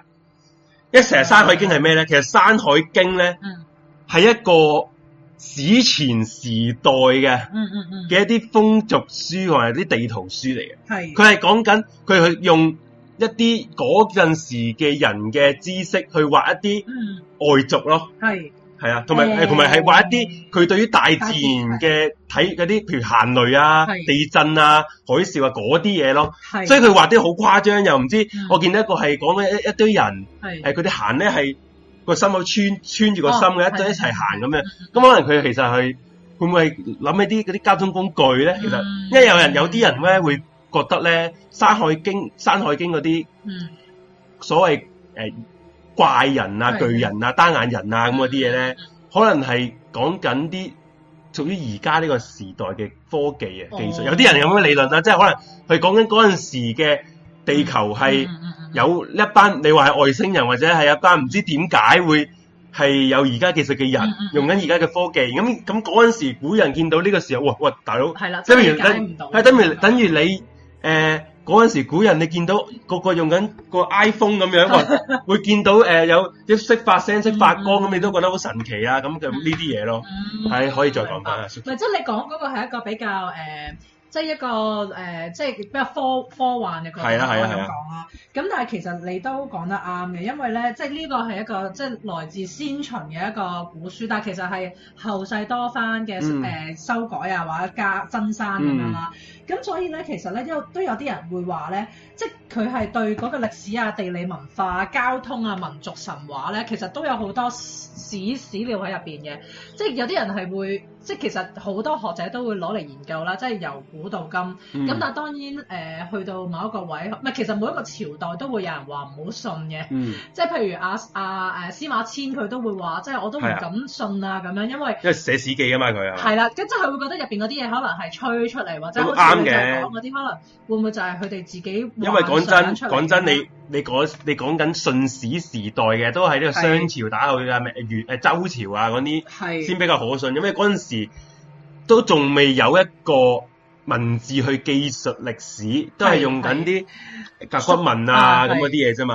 係，所以都係係有限嘅。咁所以其實《山海經》係有佢一個實際嘅一個參考作用。嗯，但係咧，我今日想講咧，就係、因為誒、呃妖怪嗰樣嘢啦。咁其實喺《山海經》入邊咧，係都真係有一啲妖怪，係而且亦係都真咩係出名係嘅。邊個咧？係啦，咁而咧誒、呃我想講嘅就係咧，即係譬如就阿 J 就講好多日本嘅一啲妖怪啦，嗯咁、樣其實咧誒、呃有一啲日本妖怪咧誒嘅傳說其實都係可以來自《山海經》嘅係啊。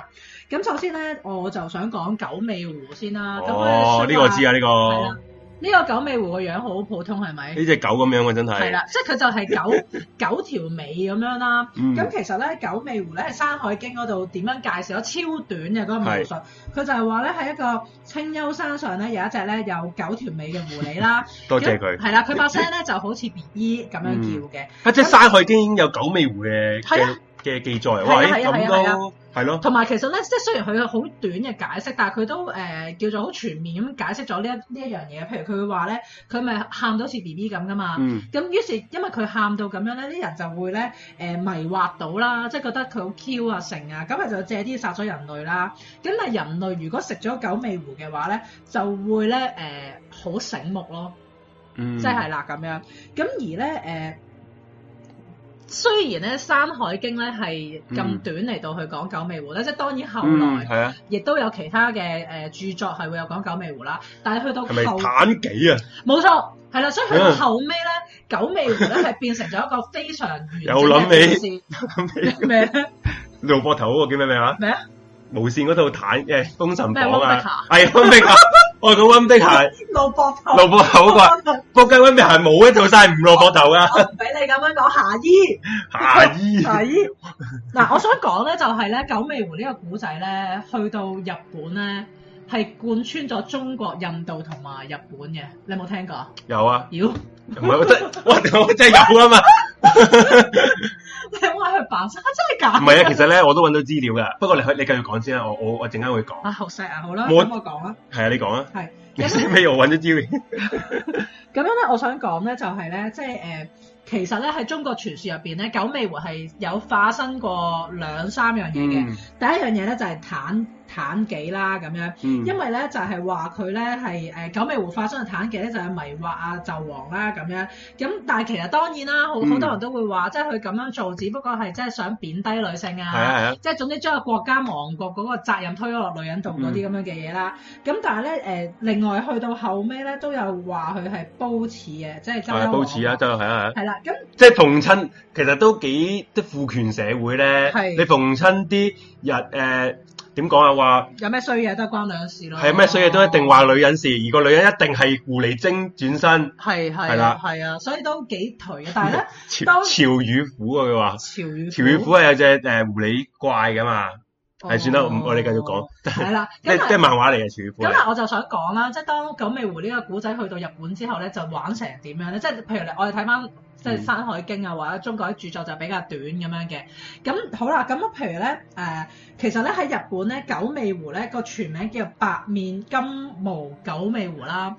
白面其白實面飛 用面飛 用，類似，其實白面咧同玉面都有人講嘅。咁而呢個白咧係代表佢好靚嘅意思啊。嗯，所以其實佢個前設已經話佢係一個靚嘢靚嘢嗯靚女啦咁樣。咁咧，但係咧，佢係誒初初咧，佢個傳說就係話佢喺印度嘅。嗯，咁咧就話佢係誒誒喺呢一個誒、呃、藍天竺摩羯係嘛，陀班竺，即係仲係班竺太子個妃子啊。華陽夫人嘅身份出現啦，即係華陽就唔係阿嬴政個阿嫲啦，就係另外一個華陽夫人嘅身份啦。咁佢點解要出現咧？佢咧就係希望咧迷惑嗰個班竺太子啦，就希望咧佢可以斬一千個人嘅人頭嚟到祭祀、哦，祭祀大黑天咁樣嘅。嗯咁但係咧佢就做唔到咧，因為俾人咧識穿咗，咁於是咧佢就要逃走啦。嗯，咁佢逃咗去邊咧？佢逃咗去中國喎，咁哦，佢咧就變咗做妲己啦咁樣。哦咁係啦，咁但係其實都有傳說話咧，誒、妲己即係呢個白白九尾狐咧，係阿女媧派佢落嚟嘅，因為阿哦紂王得罪咗佢。係啦，因為紂王寫首淫詩嚟到去係挑啊逗佢，即係有有咁樣傳過咁樣啦。係啦，咁但係到最尾，咁周 王鄭鄭子成啊，鄭佢唔抵啦，係咪？咁但係跟住到最尾咧，就係誒誒阿妲己咧係俾人識穿咗佢九尾狐啦嗯咁樣。咁然之後咧，佢就係誒俾人知道佢嗰個真身係點樣嘅。嗯咁咧就係想係殺咗佢嘅，咁、嗯但係其實你殺咗佢嘅肉身嚟嘅啫嘛，咁嗯佢嗰佢依然可以幻化成為其他嘢啦。嗯，之後咧，佢就變咗周幽王嘅褒姒啦，嗯咁呃樣誒嗰、個叫咩？佢最出名即係為氹伊人一笑咧，嗰、個叫咩？烽火台烽火戲諸侯，係啦，烽火戲諸侯啦，嗰、嗯個咁樣，咁都知道佢係又係嗰啲迷啊，又惑係迷又係惑同皇即帝係即係嗰啲。得嘅 copy and paste 咗彈幾個個 image 啫，係係啦啦，係啦。咁於是咧，佢又佢又俾人咧誒、發，即係總之佢就總之佢完成佢嘅使命啦咁樣。啊，真係搞完中國啦。係啦，咁咁但佢係搞日本咧，係啦，咁佢咧就準備去日本啦。準咁備然日本之後啦咧，佢咧就誒、但係其實佢喺中國隱姓埋名咗幾百年先嘅。嗯，係啦，咁佢就潛伏啦，就等一個機會啦。咁然之後咧，佢就變成咗一個靚女，叫做若祖，即係海藻嘅藻，未未出字未出字好嘅係啦。 ，OK，咁佢咧就係咧話自己係唐玄宗嘅大臣啊，司馬元修個女啦咁樣。咁佢嗰時做啲咩咧？就嗰時咧本身就有啲日本有啲遣唐使啊，嗯，即係遣唐使嗯就係咧佢可能就日本派啲人過去我中就國係即係學嘢啊嘢。嘛，我誒呢個我哋第二集都講過 㗎。我又如果有想聽，可以聽翻第二集，係咁 sell，因為第二集啲收視太 低啦。大家得閒撳 下唔該，係啦。咁嗰啲咧嗰咁啊有幾個遣唐使，咁佢哋學成就翻日本嗯啦咁樣。咁佢哋坐住只船啦。咁而呢、一個誒、呃九尾狐咧就化身為一個美少女叫若祖啦。約咁我咗，就跟埋隻船就翻日本嘅咁樣，咁其實佢本身就係要迷惑呢啲遣唐使咁樣嘅，嗯，咁、但係咧佢就喂，老實實點解呢嗯啲咩啊 阿子我有第二集？又第二 集係啊，點解啲呢只鬼九尾狐係要揾揾男人嘅咧？誒咁其實佢跟埋佢，你話可以扮個男人跟埋佢都得㗎。誒，呃我諗可能因為佢靚身性淫賤哦咯， ，OK，啊唔係咁佢係 靚係啦，佢係靚嘅，靚嗯咁可能佢嘅能力就係去迷惑男人嚟嘅達成佢要嘅目的啦，咁樣，咁 anyway 佢就坐住呢只船嗯，就去就咗。由中國去咗日本啦，係咪你？講到呢度咧係，我我點啊揾咗個資料㗎。係點咧？唔可以打岔你少 少。好好好你知唔知日本人咧？日本有個氏啊， 係係秦啊。係日本嘅秦氏咧嘅係神咧，亦都係呢只呃狐狸咯。哦而呢個秦氏咧，亦都係中國傳過去嘅氏嚟，姓氏嚟嘅，係係中國秦始皇，即係相傳係中哈國哈秦始皇皇族嘅後裔咯。係咁啊，傳咗去日本，就而家日本姓秦嘅氏咧，嗯就係中國嘅人嚟嘅，佢開頭係啦。哦，明白明而白。佢嘅守哦護嘅氏族嘅氏神咧，就係狐狸咯，狐狸，係但係啊就唔係九尾狐，就係狐狸咁樣。狐狸啦，係啦。哦，咁啊，頭先阿 Joanne 都講咗啊，其實台灣啊、嗯九尾狐咧都有啲狐仙啊正，仙嚟係嘅誒做日本都有啊。日本知唔知日本個狐仙啊？就係即係誒咩咩神啊？咩神啊？就係渡河啊！哦哦，你你日本咧，知唔知日本最多嘅神社就係渡河神社啦？哦哦，知唔知渡河哦？神係掌管啲咩嘢啊？誒唔知喎。咁先解咁多人拜佢咧，因為嗯渡渡河神係掌管農業嘅豐收啊。哦，係啊，啲明白嗰啲農誒做做農夫嗰啲想豐收就拜渡河神，嗯而嗯嗯點解渡河神？渡河係食最最中意食啲咩啊？渡河最中意食啲咩？狐狸啊，最中意雀仔咯，唔係， 唔係咩？係腐皮，哦，所以腐皮壽司就呢個渡河壽司就咁解啦。哦，係啊，呢個題外原話。來咁。喂，跟住有人話話男人夠蠢夠易呃喎，我哦呢蠢呢啲嘢冇分男女嘅，我覺係咩得。？我又你你係覺得男人係蠢啲嘅唔知咧， ？OK。未識 當次。O K，好，我要講翻啊。不唔係，我覺得應該係因為男人嗰陣時有權利，係權利咁你嗯呃啲呃到男人，你就可以弄弄權啦，咁樣咯。誒啊，都係都係嘅，即係誒誒誒，即係咁可能女人冇實權啊嘛，咁嗯佢能夠靠嘅可能就係靠美式，但係其實佢唔係純粹靠美式咧，佢一定用啲智慧再加美式嚟到去。做樣話要做狐狸啊，都唔都要喺日本出世，唔好有做去中國狐狸。中國做啊狐狸俾人食咗啦， 嗱秋天。我想講咧，阿邊個啊？阿阿阿九尾狐咧，其實佢而家已經成功去到日本啦。係啊咁，佢咧呢個周就開始打大佬啦，今次。大大佬係啊，啦，咁咁佢去到日本啦，咁佢咧就係、誒，咁佢做咩咧？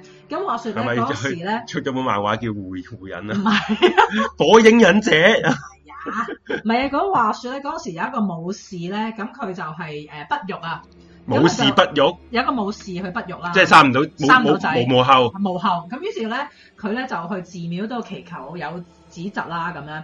咁呢個時候咧，原來呢個九尾狐咧，佢就扮成一個女嬰啊，嗯，就喺條路嗰度出現喎。係係啦，啊咁於是咧，嗰個武士夫婦咧就收養咗佢做養女啦，即係覺得好似嗰、個、呃、神靈應許咗佢哋嗰嗯，個許係啊，係願啊，係啦，啊，咁就養大佢啦。咁養大咗咧，呢、個女呢、個女仔就叫玉藻誒，前啊。有個聽眾講咗啦，玉早前啊，阿係啊 Bobby 啊，呢個古仔可能都都係都出名噶嘛同，埋我見好多動漫都有呢個角色嘅。係咪啊？玉係啦早，咁玉藻前係一個靚女同埋一個我見到佢啊好聰明嘅女仔啦。嗯，呢個就玉咁樣早前啦。係啦，咁我就咧俾誒，人哎我見到佢有九條尾喎，呢幅畫入邊 都係嘛？係嗯，啊繼續啦，阿 Fox 好開心啊，胡撚世界第一。係，我繼續講埋阿玉藻前啦。咁玉藻前咧，佢咧就係誒俾人選入皇宮裏邊啦，就好深受呢、個誒鳥羽上皇嘅寵愛嗯，啊即係。天王啦，係啊，天皇啦。咁但係點知咧，呢、個鳥羽上皇就病重喎、哦，咁樣病。重，咁嗰時有個陰陽師啊啦，叫安倍太親啦。馮生成安倍都係做陰陽師係喎，即係個即係安倍晴明啲後代嚟。哦係啊，冇錯冇錯，係佢個孫嚟嘅。嗯，我估中咗咁於是佢就 check 啦嗯，check 咩事咧？就發覺原來呢個玉藻前係唔對路嘅，啊，即係原來啲哦，又係 佢又係呢條即女。係根本就係完全同中國產嘅一模一樣咪又冇係。錯，其實個古仔都係差唔多嘅。咁然之後咧，佢咧就誒、呃因為佢俾人揭發咗，原來佢就係九尾狐啦。咁佢就要走佬。嗯咁啊、走佬去咗邊咧？佢走佬咧就去咗叫叫做下野國嘅地方啊。嗯你知係邊度啊？下野啊，上野個 friend 啊，嗯，下野唔會就喺東京啩？那須郡啊。嗱，衰個 OK 唔知。係啦，咁咁佢去到嗰度啦，咁然之後咧，佢做啲咩咧？佢就係會去誘拐啲婦女同埋啲僆仔細路仔咧，就食咗佢哋咁樣嘅。嗯，咁、因為佢咁樣做咧，於是咧鳥羽上皇咧，佢就要討伐呢一個九尾狐啦。嗯，於是咧，佢就揾咗哇百萬個士兵喺嗰度集結啦，哇，即係嚴陣以待啦。啊喂，呢個真係潮語虎嚟喎。係嘛？潮語虎又係最後打個狐狸咧，又係好啊悲壯咁樣喎。即係又要不過都係 call 晒斑馬㗎。搬晒馬，不過啲人都係送死嘅咯，哦，咁但係其實佢哋最尾都殺到九尾狐嘅。八萬喎、大佬梗係 啦。係啦，咁但係其實咧，佢佢嚟嚟去都係殺佢肉身啊嘛，咁哦係啊元神都係仲喺度。哦係，咁於是但最最尾咧就將佢封咗喺一嚿石度啦。呢、嚿石哦我知呢、個殺生石，冇錯，我去過呢度。係啦。咁而咧後尾咧係去到室丁時代咧，先至有人咧破壞咗呢嚿殺生石，因為其實哦佢咁咪嚿石係好有毒氣啊。咁啲 哦，附近啲居民好似因為嗰度住喺切爾諾貝爾咁樣咧，覺得唔得啦。其實呢、個我要死誒、啦咁樣因為哦當地當地嗰度咧係有硫磺啊，因為其實係解釋得到㗎呢因為嗰度其實係誒火山嗰啲啊活動頻繁嘅，隔離附近即係等於你去呢個雙根嗰度咧，雙根啊上面有個大涌谷咧，全部都噴啲硫磺出嚟㗎。哦，係啊，咁佢呢個係實真嘅，呢個真明嘅，白真係有嗰嚿石㗎。係咁，但係即係總之到最尾呢個古仔咧係完咗㗎啦，終於到，因為佢哋就誒、呃已經又有個和尚去將殺即係誒、呃破壞咗呢個殺生石咁樣啦，破壞咗唔係將個元神封咗，破壞咗佢唔係會哦，我知啦因為。佢散播我毒記明氣明啊明嗯嘛，即係總之令到佢唔會再作惡咁樣咯。咁、我想講呢個故事咧係真係橫跨三個國家係啦，咯同埋好長好多年啊，幾百年咁樣啦。嗯咁、而咧誒、呃但係要留意喎、其實咧，正我正係講嗰啲係一啲日本流傳嘅故事係啊係嚟啊嘅，即係係啊中國去印度係再啊去日本係咁樣啊。咁而咧，但係其實咧係喺江戶時代後期先至開始寫，即係先至再添加咁多內容嘅。即係可能原先咧係有玉造前玉藻前呢一個古仔啦，咁但係佢唔係一個九尾狐嚟嘅，佢係一個叫雙尾七沉嚟嘅。咁而咧，其實本身都唔關妲己啊、褒姒事咁樣嘅。咁但係後尾開始咧，就日本人哦呢因為嗯就加加翻啲中國啊、印度古仔落去咁樣咯。嗯嗯啱，係，你咪有嘢要發表啊？我冇冇冇好啊。啦， 冇啊咁所以我就想講咧，即係九尾狐呢個古仔咧，其實都來源自中國嘅、最嗯初。哦即係其實咁咁都都當然嘅，因為嗯嗯中國啲文化傳咗過嗯去，係同埋呢啲牛頭馬面都係日日本都有㗎咯。即係中國你又有牛頭馬面噶啊嘛，，嗯嗯嗯日本都有㗎。知唔知日本點解會有牛頭同馬面呢兩個妖你好似誒上鬼次有怪啊？講嘅，我冇冇講，講師打同你講嘅啫。 啊係啦我唔記得咗，但係，OK，冇我講你聽啦。因為嗱嗱又要聽翻第二集 啦。第 Ừ. 二集我有講過咧， sell 第二集。係啊，我有第二集有講過咧，有兩個方位咧嗯係叫鬼門嘅。咩鬧？一個叫表鬼門，一個叫女鬼門，就係、呢個東北，唔係唔係，sorry，誒、係西北，係咪西北咧？啊，東北唔好意思，即係東北，係東北同埋西南，嗯嗯東北同西南呢兩個位係鬼門。嗯嗯咁咧，日本人就將呢兩個，誒、呃你當一個八卦咁嗰嗯嗯嗯啲形，即係嗰啲方位啦。嗯嗯嗯再喺呢啲方位入邊，你用個圓形擺晒十二生肖喺嗰個唔同嘅方位，嗯嗯嗯，就會正正得出咧東北同西南就係牛同埋馬咯。哦，係啦明白，明白咁就牛頭馬面就係變咗鬼門嘅守護神哦啦，就牛頭馬面啦。咁但係你你知唔知呢個係咪中國傳過去咧？我覺得有都有啲嘅，有機會，有機會。嗯咁你生肖啊、方位呢都係中國哦係係哦風水都係中國傳過去咁又啦，係咁又係。係啦。咁跟住我想講另一個咧，就係、誒、得意啲嘅，就係、咧都係《山海經》有講嘅，就係、一個叫犬風國啊，有冇聽過啊？犬風國冇冇聽過，咁你可以 show 呢張圖出嚟。好，其實就即係點講咧？誒、你話係咪真係好係誒、即係誒參考中國嗰個未知嘅？但係咧都誒 誒、隻可能有啲咪呢單互互有一啲呢隻係犬嚟㗎，冇錯。 咁似老鼠。其實咧呢一張圖咧，即係得好短嘅解釋幾句係嘅啫啊，就係話咧，可能呢一個地方叫犬風國係啦。啦，咁咧嗰度嘅人咧全部都係狗嚟嘅。狗頭人身嚟嘅。 咁而呢哦嗰個，香港有三萬個，唔好意思，你講，你繼續講。哇咁啊，呢個女人咧係人類女人啦，就要嗯跪喺度俾嘢哇佢嘅，同香港嗰啲一樣 喎，你繼續講啊。即係總之係一個好男尊女卑嘅地方嚟嘅嗯咁樣。咁其實咧呢、呢個其實咧犬風國咧，即係雖然《山海經》有講啦，但係其實可能前前後後咧都有好多故事嘅增添啊。嗯嗯，咁啊就變成一個完整呢個古仔咧，嗯就係就係點樣咧？嗯就係講話咧喺呢一個高新市嘅時代啊，咁樣咧嗰時有一個古代嘅部落咧叫係犬戎啊，有冇聽過？犬戎冇，誒、犬戎係嗰犬戎啲我聽過。即係嗰啲誒，即係嗰啲古代部落，即係可能女真嗰啲 friend 啊啦哦，，總之啲少數民族部落啦，係啦，但係佢哋都好勇好戰咁樣係嘅，啊勇猛嘅，係啦，好用埋咁啊！對於咧誒嗰個、誒即係叫唔叫中原咧？以前即係對於嗰、個嗰、個王國咧，嗯好一個好大威脅咁樣。叫得狗啊，應該都係好打得嘅。係啦，咁於是咧，阿高新氏佢就話啦，即係邊一個可以幫我討伐到呢個犬戎咧，嗯我就會將我個女超靚嘅嗯就許配俾佢啦。許配俾佢咁樣。嗯，咁話説咧，佢高新氏有隻狗啦，叫做咧盤哦窩，盤窩係啦，咁佢有隻狗即係靈犬嚟嘅咁樣，嗯咁拉晒係啦，阿拉西阿盤窩咧，咁佢咧就突然間走咗喎，啊，即係無啦啦跑走咗啦，唔知咩事啦咁樣。三個月之後，佢就擔住犬戎個頭翻嚟，哇！咁高新士就嫁一個女俾佢啦。教佢女俾只 狗，交咗女俾只狗，同埋咧係誒，佢係俾啲封地佢，佢俾咗東南海中島嘅三千里地咧，就俾佢做封國嘅。咁於是呢個地方咧就叫九民國啦。咁而呢一代嘅人咧，生世世代代咧生出嚟咧，仔就會係狗，女就係女，誒、女就係人類咯。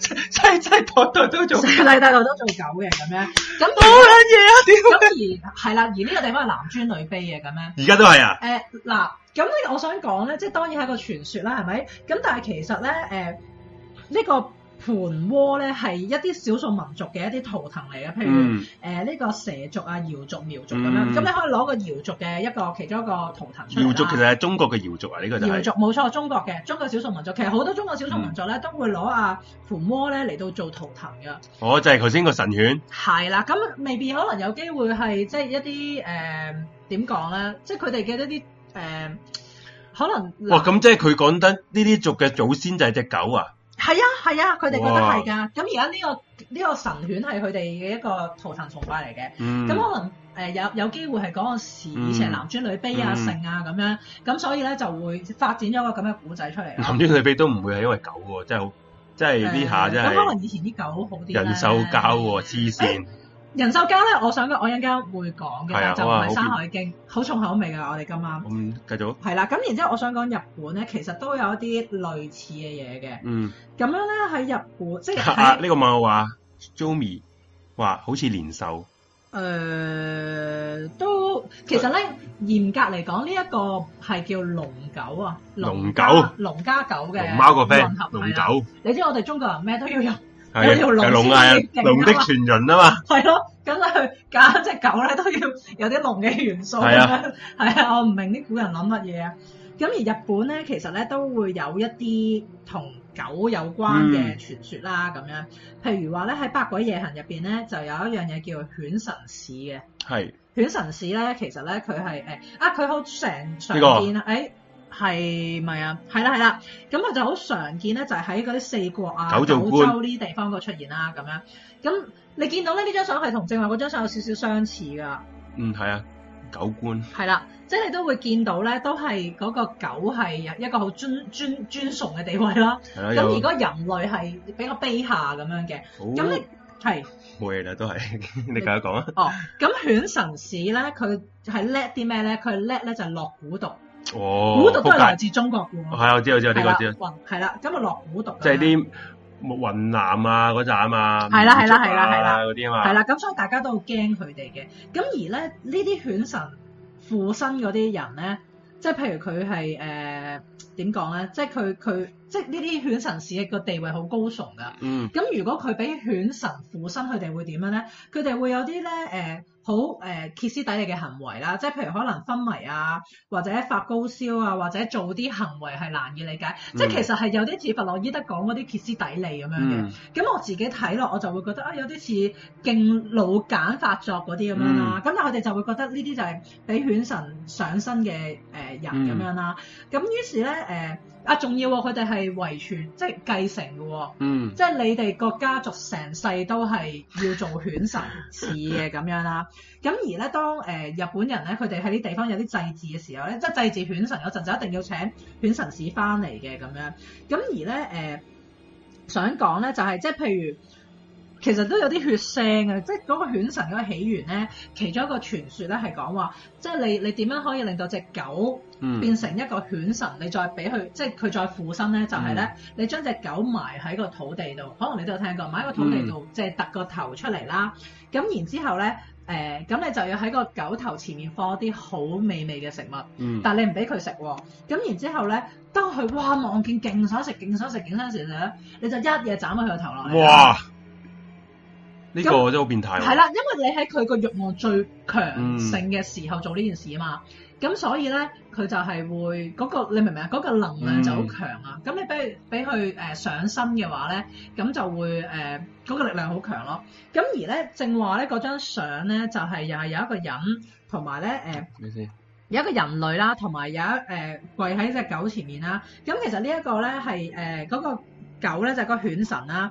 咁而嗰個白兒咧其實係一個誒、呃都係一個妖怪嚟嘅，但係一個兒童嚟嘅。咁點解嗯無情白事佢要侍奉只狗咧？就因為咧佢係相傳啊，嗯如果你個小朋友俾只狗咬死咧，咁佢就要侍奉嗰只狗噶啦，嗯吓，侍奉嗰個犬神啊。黐係線，啊，其實咧，即係當然好似呢一度咧係誒有啲點講咧，可能有少少你話係咪好拉唔埋咧？但係其實咧都誒、有點講咧，即係有有少少相似嘅地方咯。咁畢竟你你未必會個個地方都會將狗仔一個咁高嘅地位㗎嘛，係嗯咪先？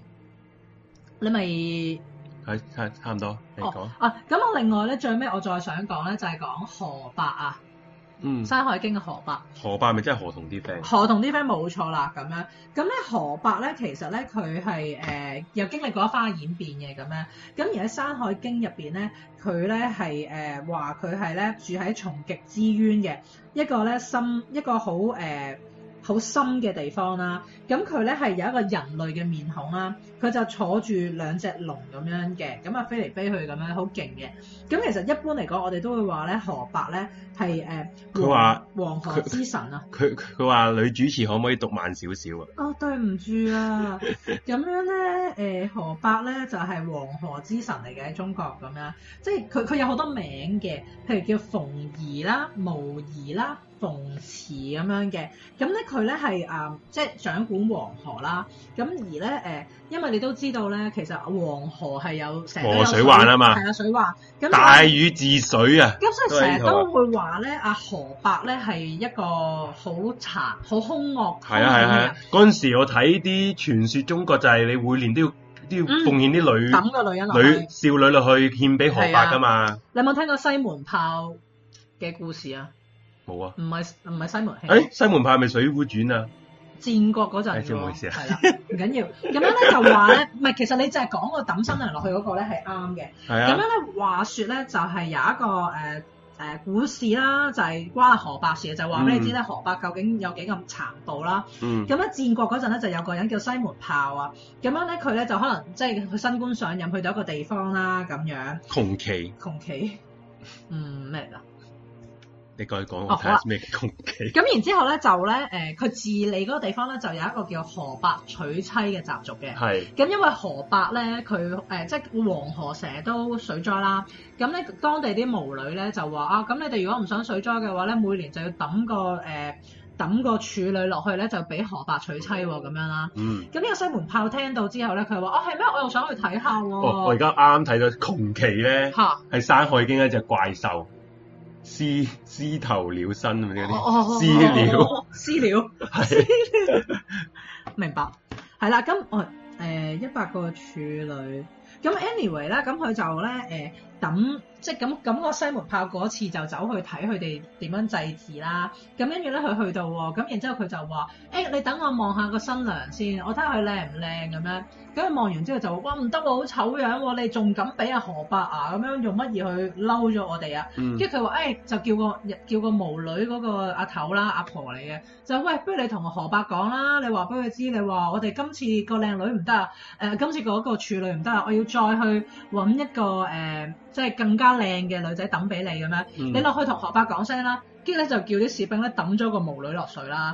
咁抌完佢落去之後咧就過咗一陣咁樣，咁然之後就同其他巫女講：喂，你哋阿頭仲未翻嚟喎，你落去問一問佢發生咩事啦。再抌 喎，咁其實呢壇嘢擺到明就係官商勾結啦，係咪先？ 官咁商嗰勾結啲係啦，咁當地嗰啲官官咧，啲細官就誒真係仆街啦咁樣嗯中中 中國嘅官場幾時都咁啊黑係啦，咁跟住西門慶就真係嗰啲教訓佢哋一番咁樣，跟住咧最尾佢就係話即西係門豹啊，西門唔炮，係 sorry，西門我 sorry 西門慶掛住 Sorry，同潘金蓮搞嘢，應冇該事唔得冇閒。事冇事冇事。咁跟住咧，我就係誒，唔係咁跟住咧，阿西門豹咧，佢就即係即係嚴厲咁樣話嗰啲官啦。咁同埋嗯之後就話，即係其實你唔使搞咁多嘢，其實我哋只要做翻好啲水利就 O K 啦，咁樣咯。咁啊有一個古仔咁樣，咁但係其實都係想講話阿河伯係幾咁誒幾咁殘殘暴暴咁樣嘅。咁好啦，咁其實咧誒、亦都有人講咧，河伯就係日本嘅河童嘅咁樣。日本嘅河童，好，我係播翻張啦相先咁樣。好啊。我要擠下河童張相上去先咯。咁咧其實咧本身我就係講個河伯係一個神嚟噶嘛。嗯，咁但係咧啲人就話咧，即係可能當傳哇，到去日呢只真係青蛙嚟嘅係喎，啦，傳到日本嗰陣就降咗格，變咗妖怪，好核突啊變妖怪咁樣咯。佢話女主持好 Q 喎，呢吓個，聽眾話女主持好 Q，哦，多謝啊。你繼續講，好 咁樣咧，就話咧，其實咧，誒、即係河伯咧，就誒、有啲似河童啦，嗯因為佢哋都係喺水中活動咁樣啦。咁而我正話咪講有河伯娶妻呢樣嘢嘅，咁、嗯，而其實日本嘅河童都鹹濕嘅，因為咧佢係會迷惑啲女人，令到啊呢啲女一人個咧變到好我揾淫緊圖賤，你咁繼續樣嘅講。，係啦，令到女人變得好淫賤咁樣，誒、要同佢哋繁衍後代咁樣啦，因為咧係。你呢一個咧，你繼你繼續講先啦，因為哦其實呢、個呢、個故事咧有畫咗個無慘繪嘅，因為我都睇過，好啊，好啊，好啊，你我攞放出嚟啊你睇下。咁我想繼續講落去啦。咁但係其實咧，誒、河伯唔係唯一一個咧，誒、呢、個河童嘅形象嚟嘅。日誒、中國咧仲有一個誒、有一個 嘅， 我屌妖，怪只會話男主持傳少靚仔識，我唔其實我想講唔係傳說喎，係真 嘅喎。我繼續講呢個。 嗱呢個咧，認真我揾到個無慘繪啊，呢、個大家嚟啊，又係啲核突嘢啊，就係、講個講個河童啊，引引誘咗呢個女人搞嘢之後咧，就生咗個繁衍下一代啊。嗯因為河童咧要繁殖咧，一定要揾女人人去繁殖嘅咯，嗯嗯，嗯係咯，都啱啊啱啊啱啊，係啊係啊，呢一個同河伯，呢個啊，sorry 歐洲嗰啲哥布林差唔多，你知唔知個哥布林？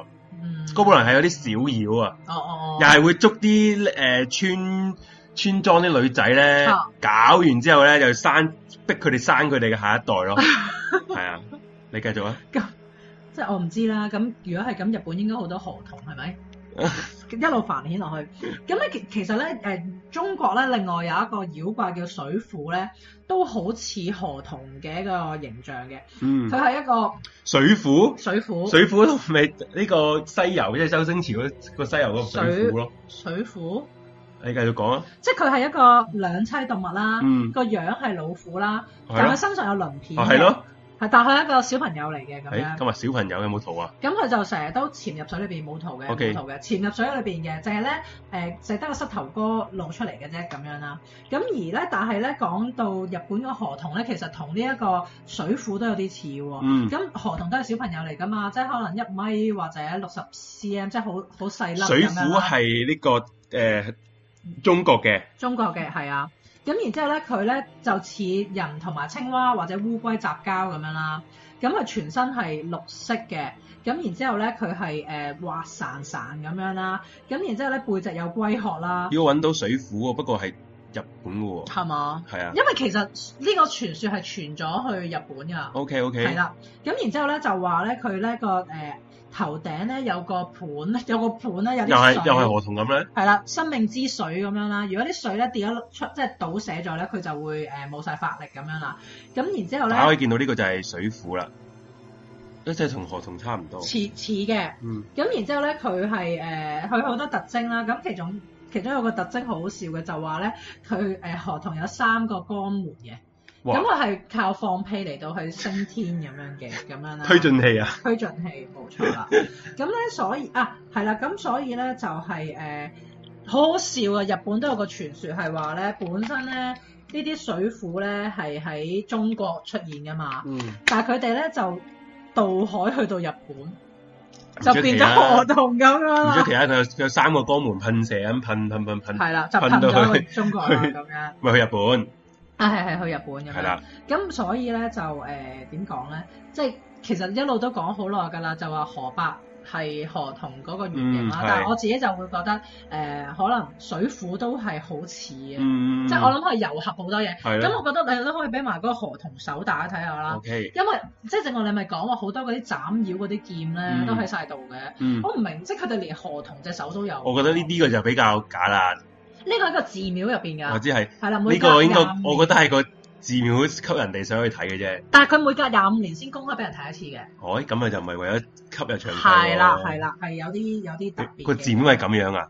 呢個車站呢個車站影到咁樣，哇！日本人真係 O K 好喎，癲好癲，呢個係做鬼怪都要偷渡去日本，咁當然係啦啦，，唔通佢都話啦，如果佢喺中國咧絕咗種啦，隻河童。俾人食咗啦。冇中國，你有冇聽過中國會有河童啊咧？而家仲冇啦嘛，冇中國冇妖怪嘅而家，我嗱我就想講食咧，晒啦。即係我正話節目一開始嗰陣咧，我都有講啦，即係當阿 J 話要講呢個 topic，我自己揾料嗰陣咧，我係揾得好辛苦嘅。嗯，即係 even 首先我揾料第一個係方、啊第一樣嘢就係我唔知點入手啦，因為好散收收。第二咧就係咧誒，哇河童好味。第二咧就係咧誒，我發覺咧誒、我誒揾嗰啲鬼咧好似冇咁有趣啊。嗯，即係當然，雖然我發現咦原來好多鬼怪，日本嘅鬼怪都係來自中國嘅嗯喎咁樣，但係硬係咧日本嗰啲好似好睇好多，中國冇咁好睇喎，你你嗱你我俾你頭先你中國嗰啲相咧，唉，我再睇翻啦。係奪啲嘅。直情係柒添啦！你係見你見你譬如呢啲呢誒呢張呢張都 OK 啊！呢張咧，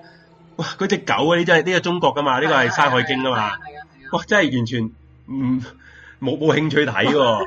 即係而家你話日本嗰啲話有無慘繪係啊，啊，係。有浮其世實你睇繪啊翻誒咁《樣犬神》咧，啊，係咁啊，張相都係靚啲嘅。係啊咯！你唔係，但係可能時代唔同啦，因為《山海經》有啲耐㗎嘛。你就算你中國，你就算清朝畫嗰啲畫都係核突㗎。唔係唔唔係核突，係嗰個風格比較淡雅。啊，係咯，係咯，。係咯，係咯。咁而咧，我自己都諗咗啲原因，即係點解係咯係誒會有一個咁嘅情況。首先咧，真係有怪孔子啊！孔子孔子成日話子不語怪力亂亂神啊嘛，子 呢個正啊！呢個令到話中國啲妖怪變晒做人，變晒人做變晒人做晒官啦、 即即係而家啲官場全部都係妖怪。講真話，突然間你講真話，好危險啊！你知唔知啊？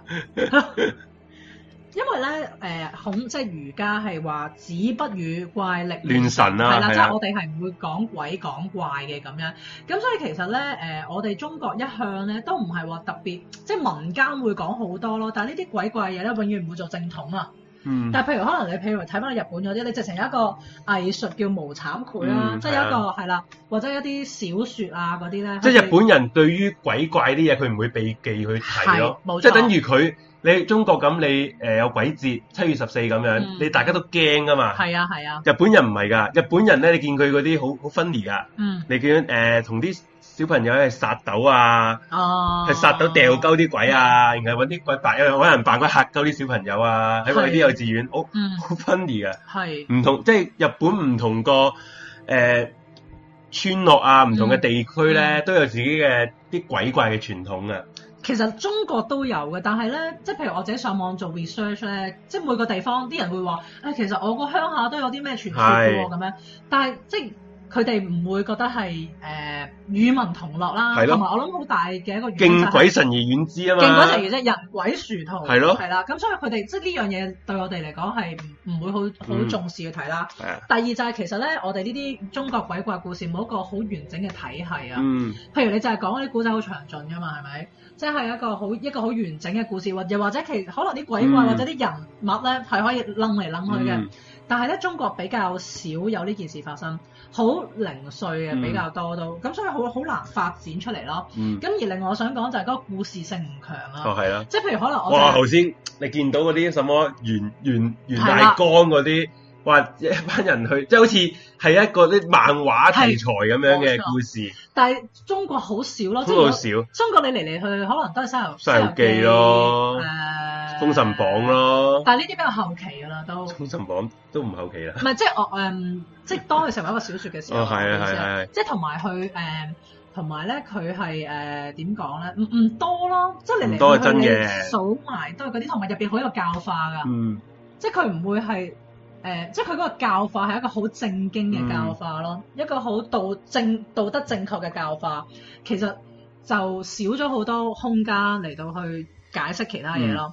咁、嗯所以我自己就會覺得，即係可能基於呢三個原因咧，就會令到中國嗰啲鬼怪，即係本身係我哋諗，嗯即係本身係中國人諗到出嚟先係嘅，咁但係到最尾發揚光大嘅就會去咗日本咯。嗯，咁、而另外咧，我見係咪都仲有少少時間？誒難啲，係咩？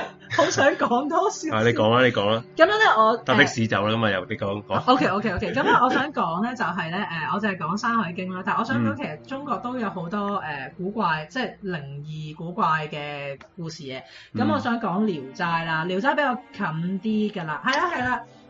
咁《聊齋》咧就係清朝嘅，咁我想講一講咧《聊齋》你冇圖啊嘛，係咪啊？誒、呃聊齋冇圖嘅，咁聊齋點樣出嚟嘅咧？就係誒阿作家咧，阿、蒲松齡咧，咁其實佢又係你知，通常中國啲文人都係考試考唔到先做文人嘅啫， 係咪先？係好地地咁樣。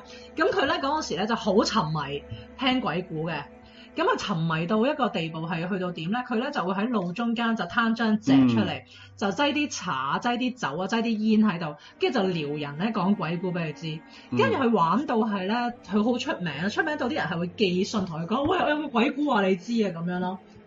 即係佢係清朝潘少聰嚟嘅。 咁然後，然之後清朝迷你夜話，清咁於是佢咧就寫咗《聊齋志異》啦，《聊齋志異》係有哇！你有本聊齋佢喎，係有個嗯哎聊齋嘅開俾大家睇下。嗱嚇，Suki 係咩 Suki 屋企咧，咩啊？真係圖書館一樣啊。點啊？即係你話要有啲咩就即刻有係咪？係啊，咦？不過我呢個係我你繼續講先啦。呢個我讀書嗰陣買落，我我有一輪係好沉迷睇《聊齋》嘅，我係會嗰啲自己臨瞓睇，跟住睇完自己好驚啊，或者同啲 friend 講《聊聊齋會驚嘅咩？有冇啲啊會驚㗎，會驚㗎？係啊，咁其實咧，佢入邊咧講，譬如我即係中國不嬲都係講哦話，即係人鬼殊途啦，即係妖精都係衰啊嘛，係咪？嗯但係其實入邊有一啲妖精係好嘅，嗯，即係其實簡單啲嚟講就係、你對你個人心地好，人哋就會幫你誒，咁樣播唔到咯啊！你繼你繼續係啦，即講係好。即係咁樣咯。咁而我今日咧就想分享兩個古仔啦，因為其實聊齋聊齋好多鬼故嘅，但係咧我想一個講夠啦，一個咁我唯有分享嗰個人獸交個啦，但係係啦呢個唔好係鬼故嚟嘅喎。唔緊要啊。好啊，因為聊齋咧，其實佢佢鬼故，除咗哦我哋今日呢個節目唔係講鬼故啊嘛。 O K O K O K，咁因為咧，其實誒誒呢個聊齋佢除咗講鬼故講成咧，其實佢都講好多民間嘅一啲傳聞啊，嗯即係一啲好誒荒誕落嚟嘅嘢，光怪落光怪落嚟嘅嘢啦咁樣。咁有一個古仔咧，即係你咪講過咩人獸交嘅，咁嗯、其實咧係誒聊齋入邊咧都有一個好爆嘅，我自己覺得。嗯咁咧、就講咧有一個人咧，佢就姓賈嘅。假保咗個假，假保一個假啦，咁佢咧就成日咧都喺出邊，即係佢就唔係成日喺屋企啦，走出去啦。咁佢屋企咧就有有一隻白色嘅狗，咁佢老婆好寂寞噶嘛，哇！呢咁呢啲佢就成日同只狗搞啲 A 片嘢啊情啦。節唔係話真係㗎，佢寫到明啊！係啊，寫到明㗎，寫到明哇㗎。 ！Force 俾廿五蚊係我啊搭的士，好佢啊好啊，佢個正！原文係寫家，多謝 Force。佢個原文係寫家畜一百犬啊，妻淫與交，習以為常啊，犬哇習以為常。咁咧有一日咧，咁佢啊老公翻嚟啦，咁啊，梗係同老婆行埋啦，係咪先？嗯咁點知咧，嗰只狗咧就突然間衝入去咁樣就咬死阿老公喎。即係佢只狗同個老婆搞嘢都不特止，仲要咬死埋佢老公。係啦，咁樣咁於是咧，佢咧就誒啲、官員咧就走過嚟啦，咁樣就捉咗嗰只狗同捉咗咧嗰個女人啦，咁樣咁咁究竟咧誒呢件事係點樣揭發出嚟嘅咧？嗯咁咧，首先咧就係咧誒誒啊，唔係，其實咧係本身呢個官就叫個女人，你捉只狗出嚟咁樣，咁個女人唔肯啊嘛，嗯咁於是啲官咧就捉咗個女人先，嗯咁然之後喺嗰個公堂嗰度咧，首先就個女人就喺個公堂度，跟住佢哋就放只狗入嚟啦。跟住咧，只狗一入嚟，一見到個男，一見到個老婆咧，就誒即、刻咧咬碎個老婆件衫，就要同佢搞嘢。哇！黐 咁大家就線喎就哇證據嗯確鑿啦，係咪先？咁於是咧就將佢哋捉咗去坐監啦。嗯咁、而最變態嘅嘢咧都未未完啊仲係啦。咁因為咧佢咁呢嗰啲嗰啲誒，即係囚禁佢哋嗰啲嘅嗰啲叫咩啊？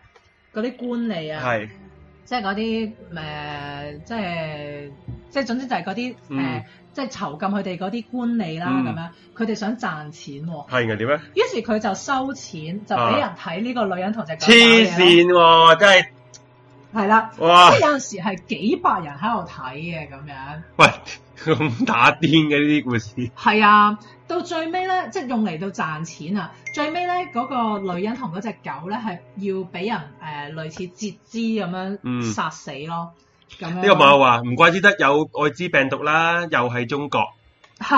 即係我想講咧，呢、個古仔咧，即係係咪好癲咧？即係但係咧，其實咧誒係有機會係真，又或者係有啲改編嘅喎。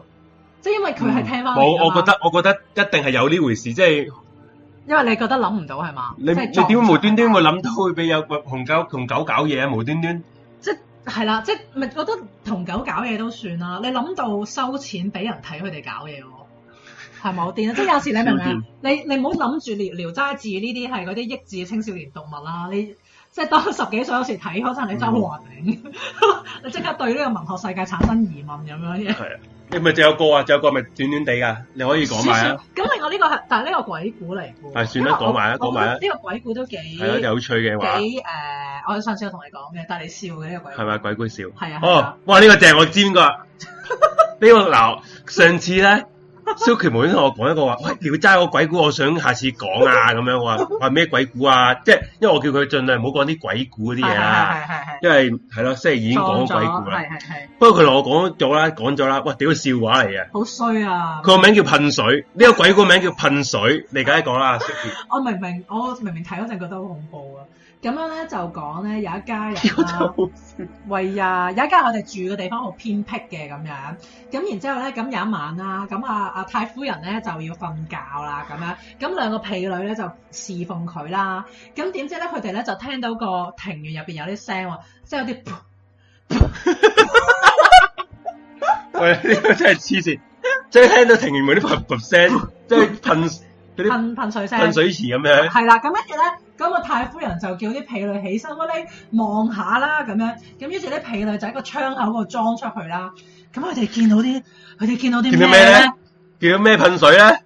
佢哋就見到個庭園嗰度咧，就有個婆喎，個婆咧，個婆就好矮啦，駝背啦，啲頭髮咧白晒 啦，即係好似就頭先我講嗰個鬼婆咁樣喎。誒誒呃都有啲似嘅，誒、啲頭係啦。咁跟住咧，佢咧就喺個庭園嗰度咧兜圈走喎、咁咧踱步 係啦，就咧有陣時咧，即係佢行得好快，行下咧一路行就一路噴喎，噴喎咁樣。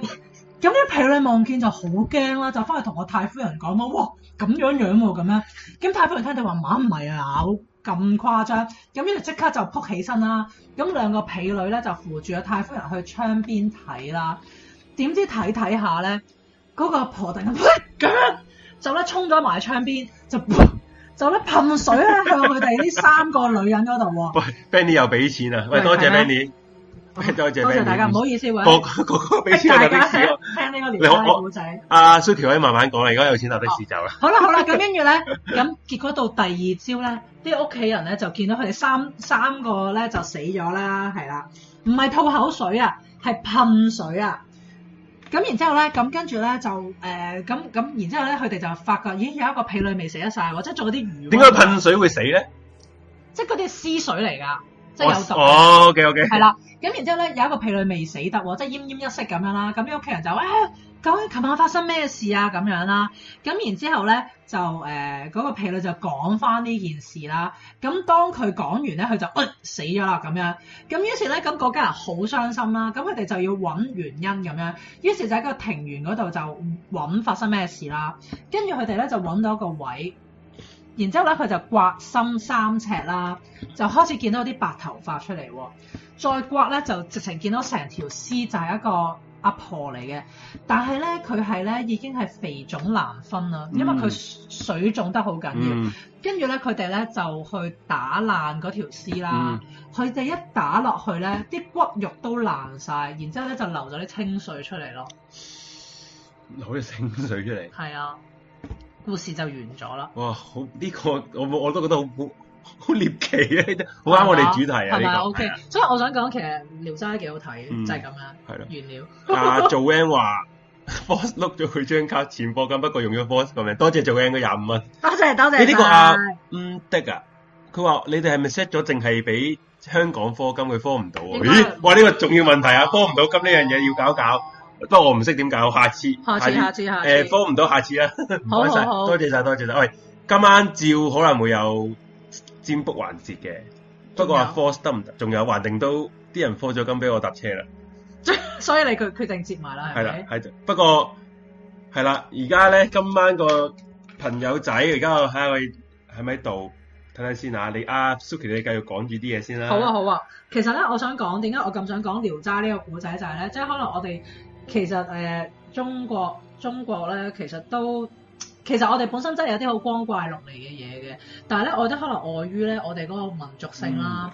即係所以咧就會令到咧呢啲古仔冇得發揚光大。即係譬如我就係講噴水嗰個咧，即係其實如果你意象啲去諗咧，如果真係拍出嚟咧，即係拍電影咧，其實係可以好恐怖嘅。係係啦，咁又或者係其實入邊噴水嗰個，如果係香港人拍，我覺得係會好搞笑喎。誒，呃但係如果你俾日本人拍咧，誒本人拍係日本人拍乜都可以恐怖啊！係，即係但係我會覺得呢啲係一啲可以好發展到嘅古仔，即係當然可能聊齋有啲古仔咧係有發展到嘅，譬如畫畫皮或者係誒、呃、聶小倩咁樣嗰啲，咁但係咧呢啲係一啲比較正路嘅古仔咯，入邊有好多其實係可能係一啲比較誒、呃不為。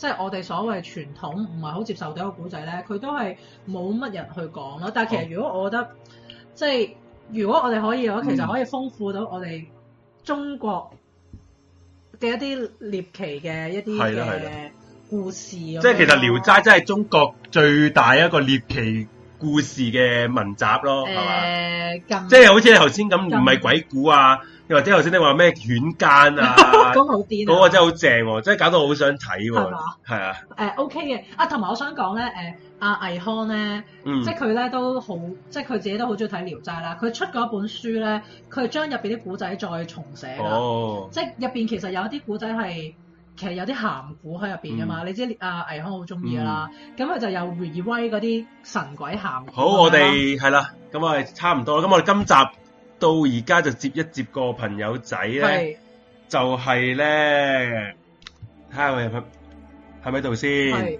咦？但嗯係喂，Force，咁就係 Force 嘅，你好啊，係啊，喂，等陣先，我教翻啲聲先，教翻啲聲先，唔好意思啊。聽到我聽到咯，喂，大家聽眾聽唔聽到啊？Force 把聲，聽眾聽唔聽到？算啦算。啦，我 我我聽唔聽到都可以繼續先。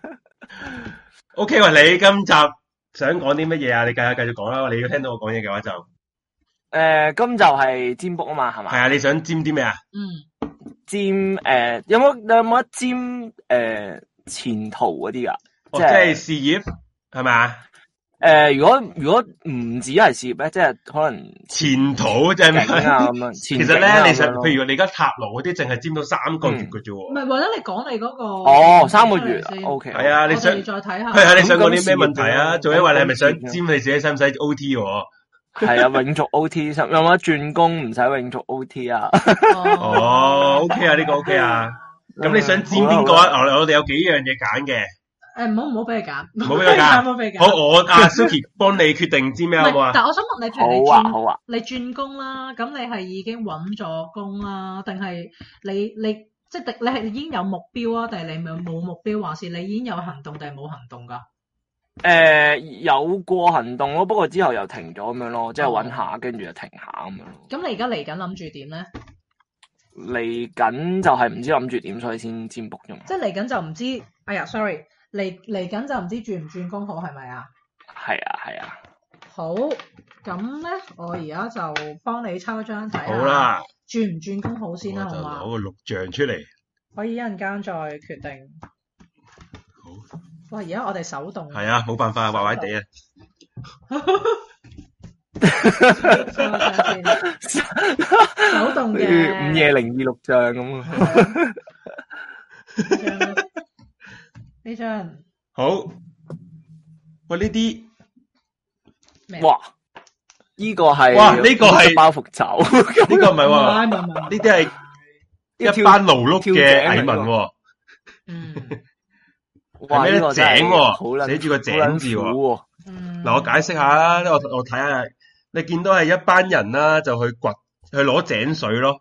攞井水，係慘咯過慘過做咕喱喎，係係咯，阿祖一話好有動感啊個畫面，係係許冠傑嗰啲咩油制水嗰啲，係啊，係咪好凄慘啊？ 佢佢嘅前程，又我真又唔係好 啊我嘅我嘅錢，前程但係因為咧嗱，我講講啦，有件有條友咧個衫咧係寶窿啊，即係呢班咧都應該窮嗰啲人嚟㗎啦，係啦，其實我我自己睇呢張牌咧，我就覺得如果你要轉工咧，即係你轉唔轉工咧，其實就未必可以咁快轉到工嘅。咁可能你都要過一段日子，可能未必係咁理想嘅。即係可能嗯，呢段日子你話你想升職或者揾大錢咧，就應該未必㗎啦。你要好努力去等待咯，即係未必咁快輪到你咯。簡單啲嚟講，佢會唔會係最後呢個藍色衫嘅人咧？你見唔見到？最後咧，藍色衫呢個人，你覺得佢好似有 force 係啊 嘛？咁其他啲女人應該唔係啦。 你唔會係排隊頭嗰個我有冇得唔？我想跳井多啲咯，如果咁樣。調整，咁我唔係，咁呢張牌又唔係好 work，即係佢可能話俾你知，而家未係時候咯，即係可能都係要守一守咯。 O K，有冇點啊？係有冇咩？喂你有你有冇咩？即係點講啊？即係你覺得會有冇有俾有冇咩咗提示感想啊提示你啊？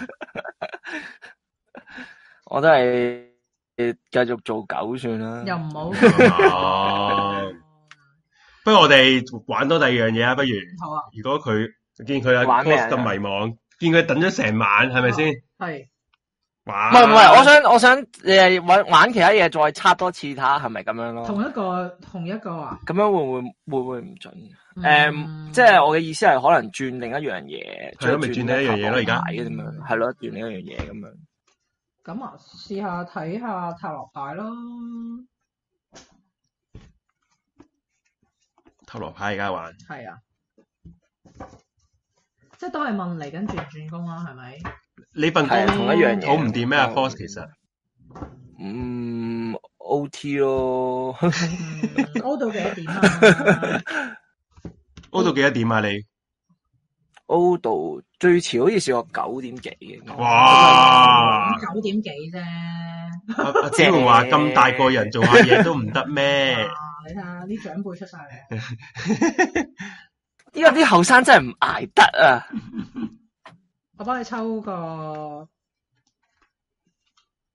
多啲嘅啦，咩叫抽多啲啊？即係幫你抽個完整，因為淨係嗰個比較簡單嘅，哦，係啦係係啦，啊，因為嗰個可能就係一啲簡單嘅問答咁樣啦。咦，你而家都真係，其實你都喺度疑惑緊轉唔轉工嘅喎。係啊，我覺得咧，其實你份工係有啲嘢咧，係令到你覺得吸引嘅，咁所以咧令到你好按兵不動咁樣。咁而但係咧，當你當你因為呢樣嘢誒、呃按兵不動得太耐咧，其實你個行動力亦都會減少咯。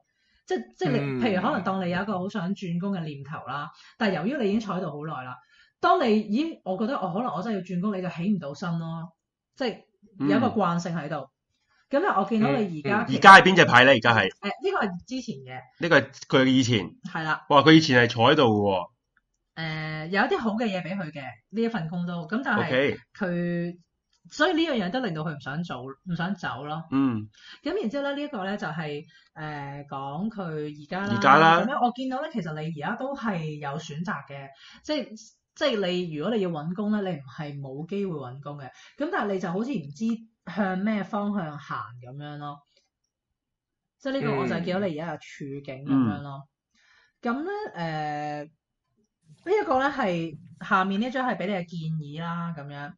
呃好多個杯喎。係啦，我自己就會覺得咧，嗯，其實咧你係有機會嘅，咁而咧你點講咧？即係我覺得你係誒唔好太安於現狀咯，嗯，即係可能 誒咪等陣先，咩啊？佢個現狀都已經都已經 O T 到仆街喎，好難安於喎。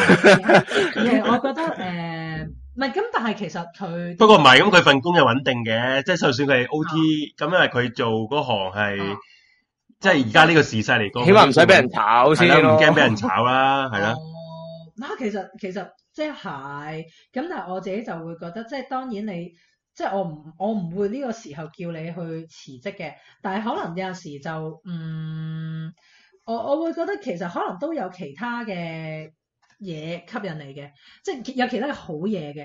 咁可能有陣時可能你都真係要去誒點講咧？你要去望一望咯。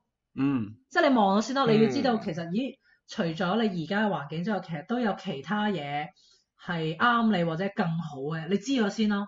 你唔一定要而家行動住啊嘛，係咪先？嗯，咁而咧最上嗰張牌咧就係、有機會出現嘅結果啦。哇！射箭啊，係啦，我自己好撚多咗呃嗰啲嗰啲竹嚟㗎，係咪啊？誒誒啲棍啊嗰係權杖啊，其實權杖嚟嘅。咁然之後我自己就會睇啦，我神會射覺手得咧，你誒、呃其實如果你要揾嘢做咧，你係容易揾嘢做嘅。喂，啊，我哋係咪嗯停咗嗰個咩唔啊？係繼續繼續，係啦咁，啊即繼係續你繼續，你咧誒、呃其實你有能力嘅，你亦都有好多嘢支持你啦。即係你你嘅可能係其他嘅人啦，或者你嘅經驗啊、背誒、呃、經驗啊，或者學歷啊、性咁樣嗰啲，係絕對係幫到你出去做嘢嘅。可能你真係爭嗰一步嘅啫，咁樣咯。 O K，係啊，咁我即係我自己中觀呢一副牌啦，我覺得你其實你有選擇嘅，咁但係就唔好即係，但係呢個時勢可能你都要謹慎啲咯。但係如果你係真係想轉工嘅，亦都係一個可以嘗試嘅決定咯，嗯，係咯嗯因為選擇應該唔會差嘅。即係有你咧，嗯你其實你有得揀嘅，你冇可你未下定個決心啫係 嘛？誒，啲啲人話咩呃都係嘅，網友話你最後連個皇冠都冇埋 喎，你而家嗱翻頭佢有皇冠啊！之後都係有有人點，撲街佢最後變咗射箭喎，但係你諗下喎，可能個皇冠係對佢嘅枷鎖嚟嘅。啊你又啱喎，都幾好啊！其實呢啲牌都幾 positive 啊，做人都講得啱，其實都幾 positive 啊，哦冇咗嗰啲冇咗嗰啲淫褻嘢咯，係咯冇咗阿紅嗰啲咯， 係 咯，淫啲亂咩魔魔鬼，跟住有係咯條女 喺下面 demon 嗰啲。哦咁都咁都係誒、呃以事論事 嘅係啲人，啊，我覺得好準啊！Suki 你係咩啲牌，真係㗎。係啊，真係好準啊！即係你呢啲啲阿紅呢啲以前咁淫淫亂嗰啲，喂啊，唔好欺負少女啦，趁阿紅唔喺度。好啦，咁今晚 Force 係咪有冇咩想講啊？嗯睇完呢啲牌之後 又，做嘢做嘢話你都唔係問愛情喎，我諗所以冇人，淫亂查下喎。先啦。你都唔敢問㗎啦，係咪？好啊，我問愛情， 你咁想問我就問愛情。好啦，你唔好將 個唔好咁玩鳩我哋諗 下啦，透過大氣係電波嚟你玩鳩我哋打啫。情罵俏嗰啲啦，咪咯係啊，好啦，咁今晚差唔多啦，係嘛？嘢啦，好啦，揸的士係聽啦啊，日仲有 O T 啊，好啦，咁好啦，咁好啦好啦，今晚唔差多該晒啦唔該，晒，嗯，拜拜。拜拜。好，咁我收咗個 box 先， 收咗波係收點啊走佢喺呢一個咩百寶袋入邊，係啦，咁啊，今晚嘅時間都差唔多，不過我我下次咧係。嗯，Suki 你下次一集你諗住講咩咧？誒，呃我想講吸血鬼啊，啊，吸血鬼，其實咧，其實我本來今集諗住叫你講吸血鬼嗯嗯嘅，嗯即係其實咧，我又講翻，又要彎 up 翻成個 成個主題。嗯，係係係，其實今集我用咗誒呢個鬼滅之刃啊嘛，嗯嗯 嗯，無慘嘅角色，其實我覺得佢都有啲幾似吸血鬼嘅存在，係我都覺，因為因為佢有血佢液血用血液俾啲血嗰啲嗯，誒人令到變成鬼啊嘛，係啊係啊聽佢講啊嘛。係啊，我係自己咯睇嗰陣都覺得好似啊，我覺得好似咩？你知唔知好似咩？似咩啊？哦我和僵屍有個約會啊，哦嗰嗰個象神啊，嗰、個咁樣都係令到人變成吸血鬼咁樣。不過其實西方嘅一個吸血鬼嗰個誒傳說都有好多係咁嘅，即係佢係哋啦就係啦係有吸血鬼家族添啦，有族譜嘅佢哋係係啊，誒，即係當然係虛構啦，咁好啦，咁下一集可能講下吸血鬼啊，或者我會睇下啲僵屍，即係你啲誒、嗯西方有吸血鬼，中國有僵屍啊嗯嘛。嗯嗯嗯因為呢兩個嘅都係啲咩比較或者共通或者之喪處，屍咯，哦係啦係啦喪屍都係一個好新興嘅物種係咪？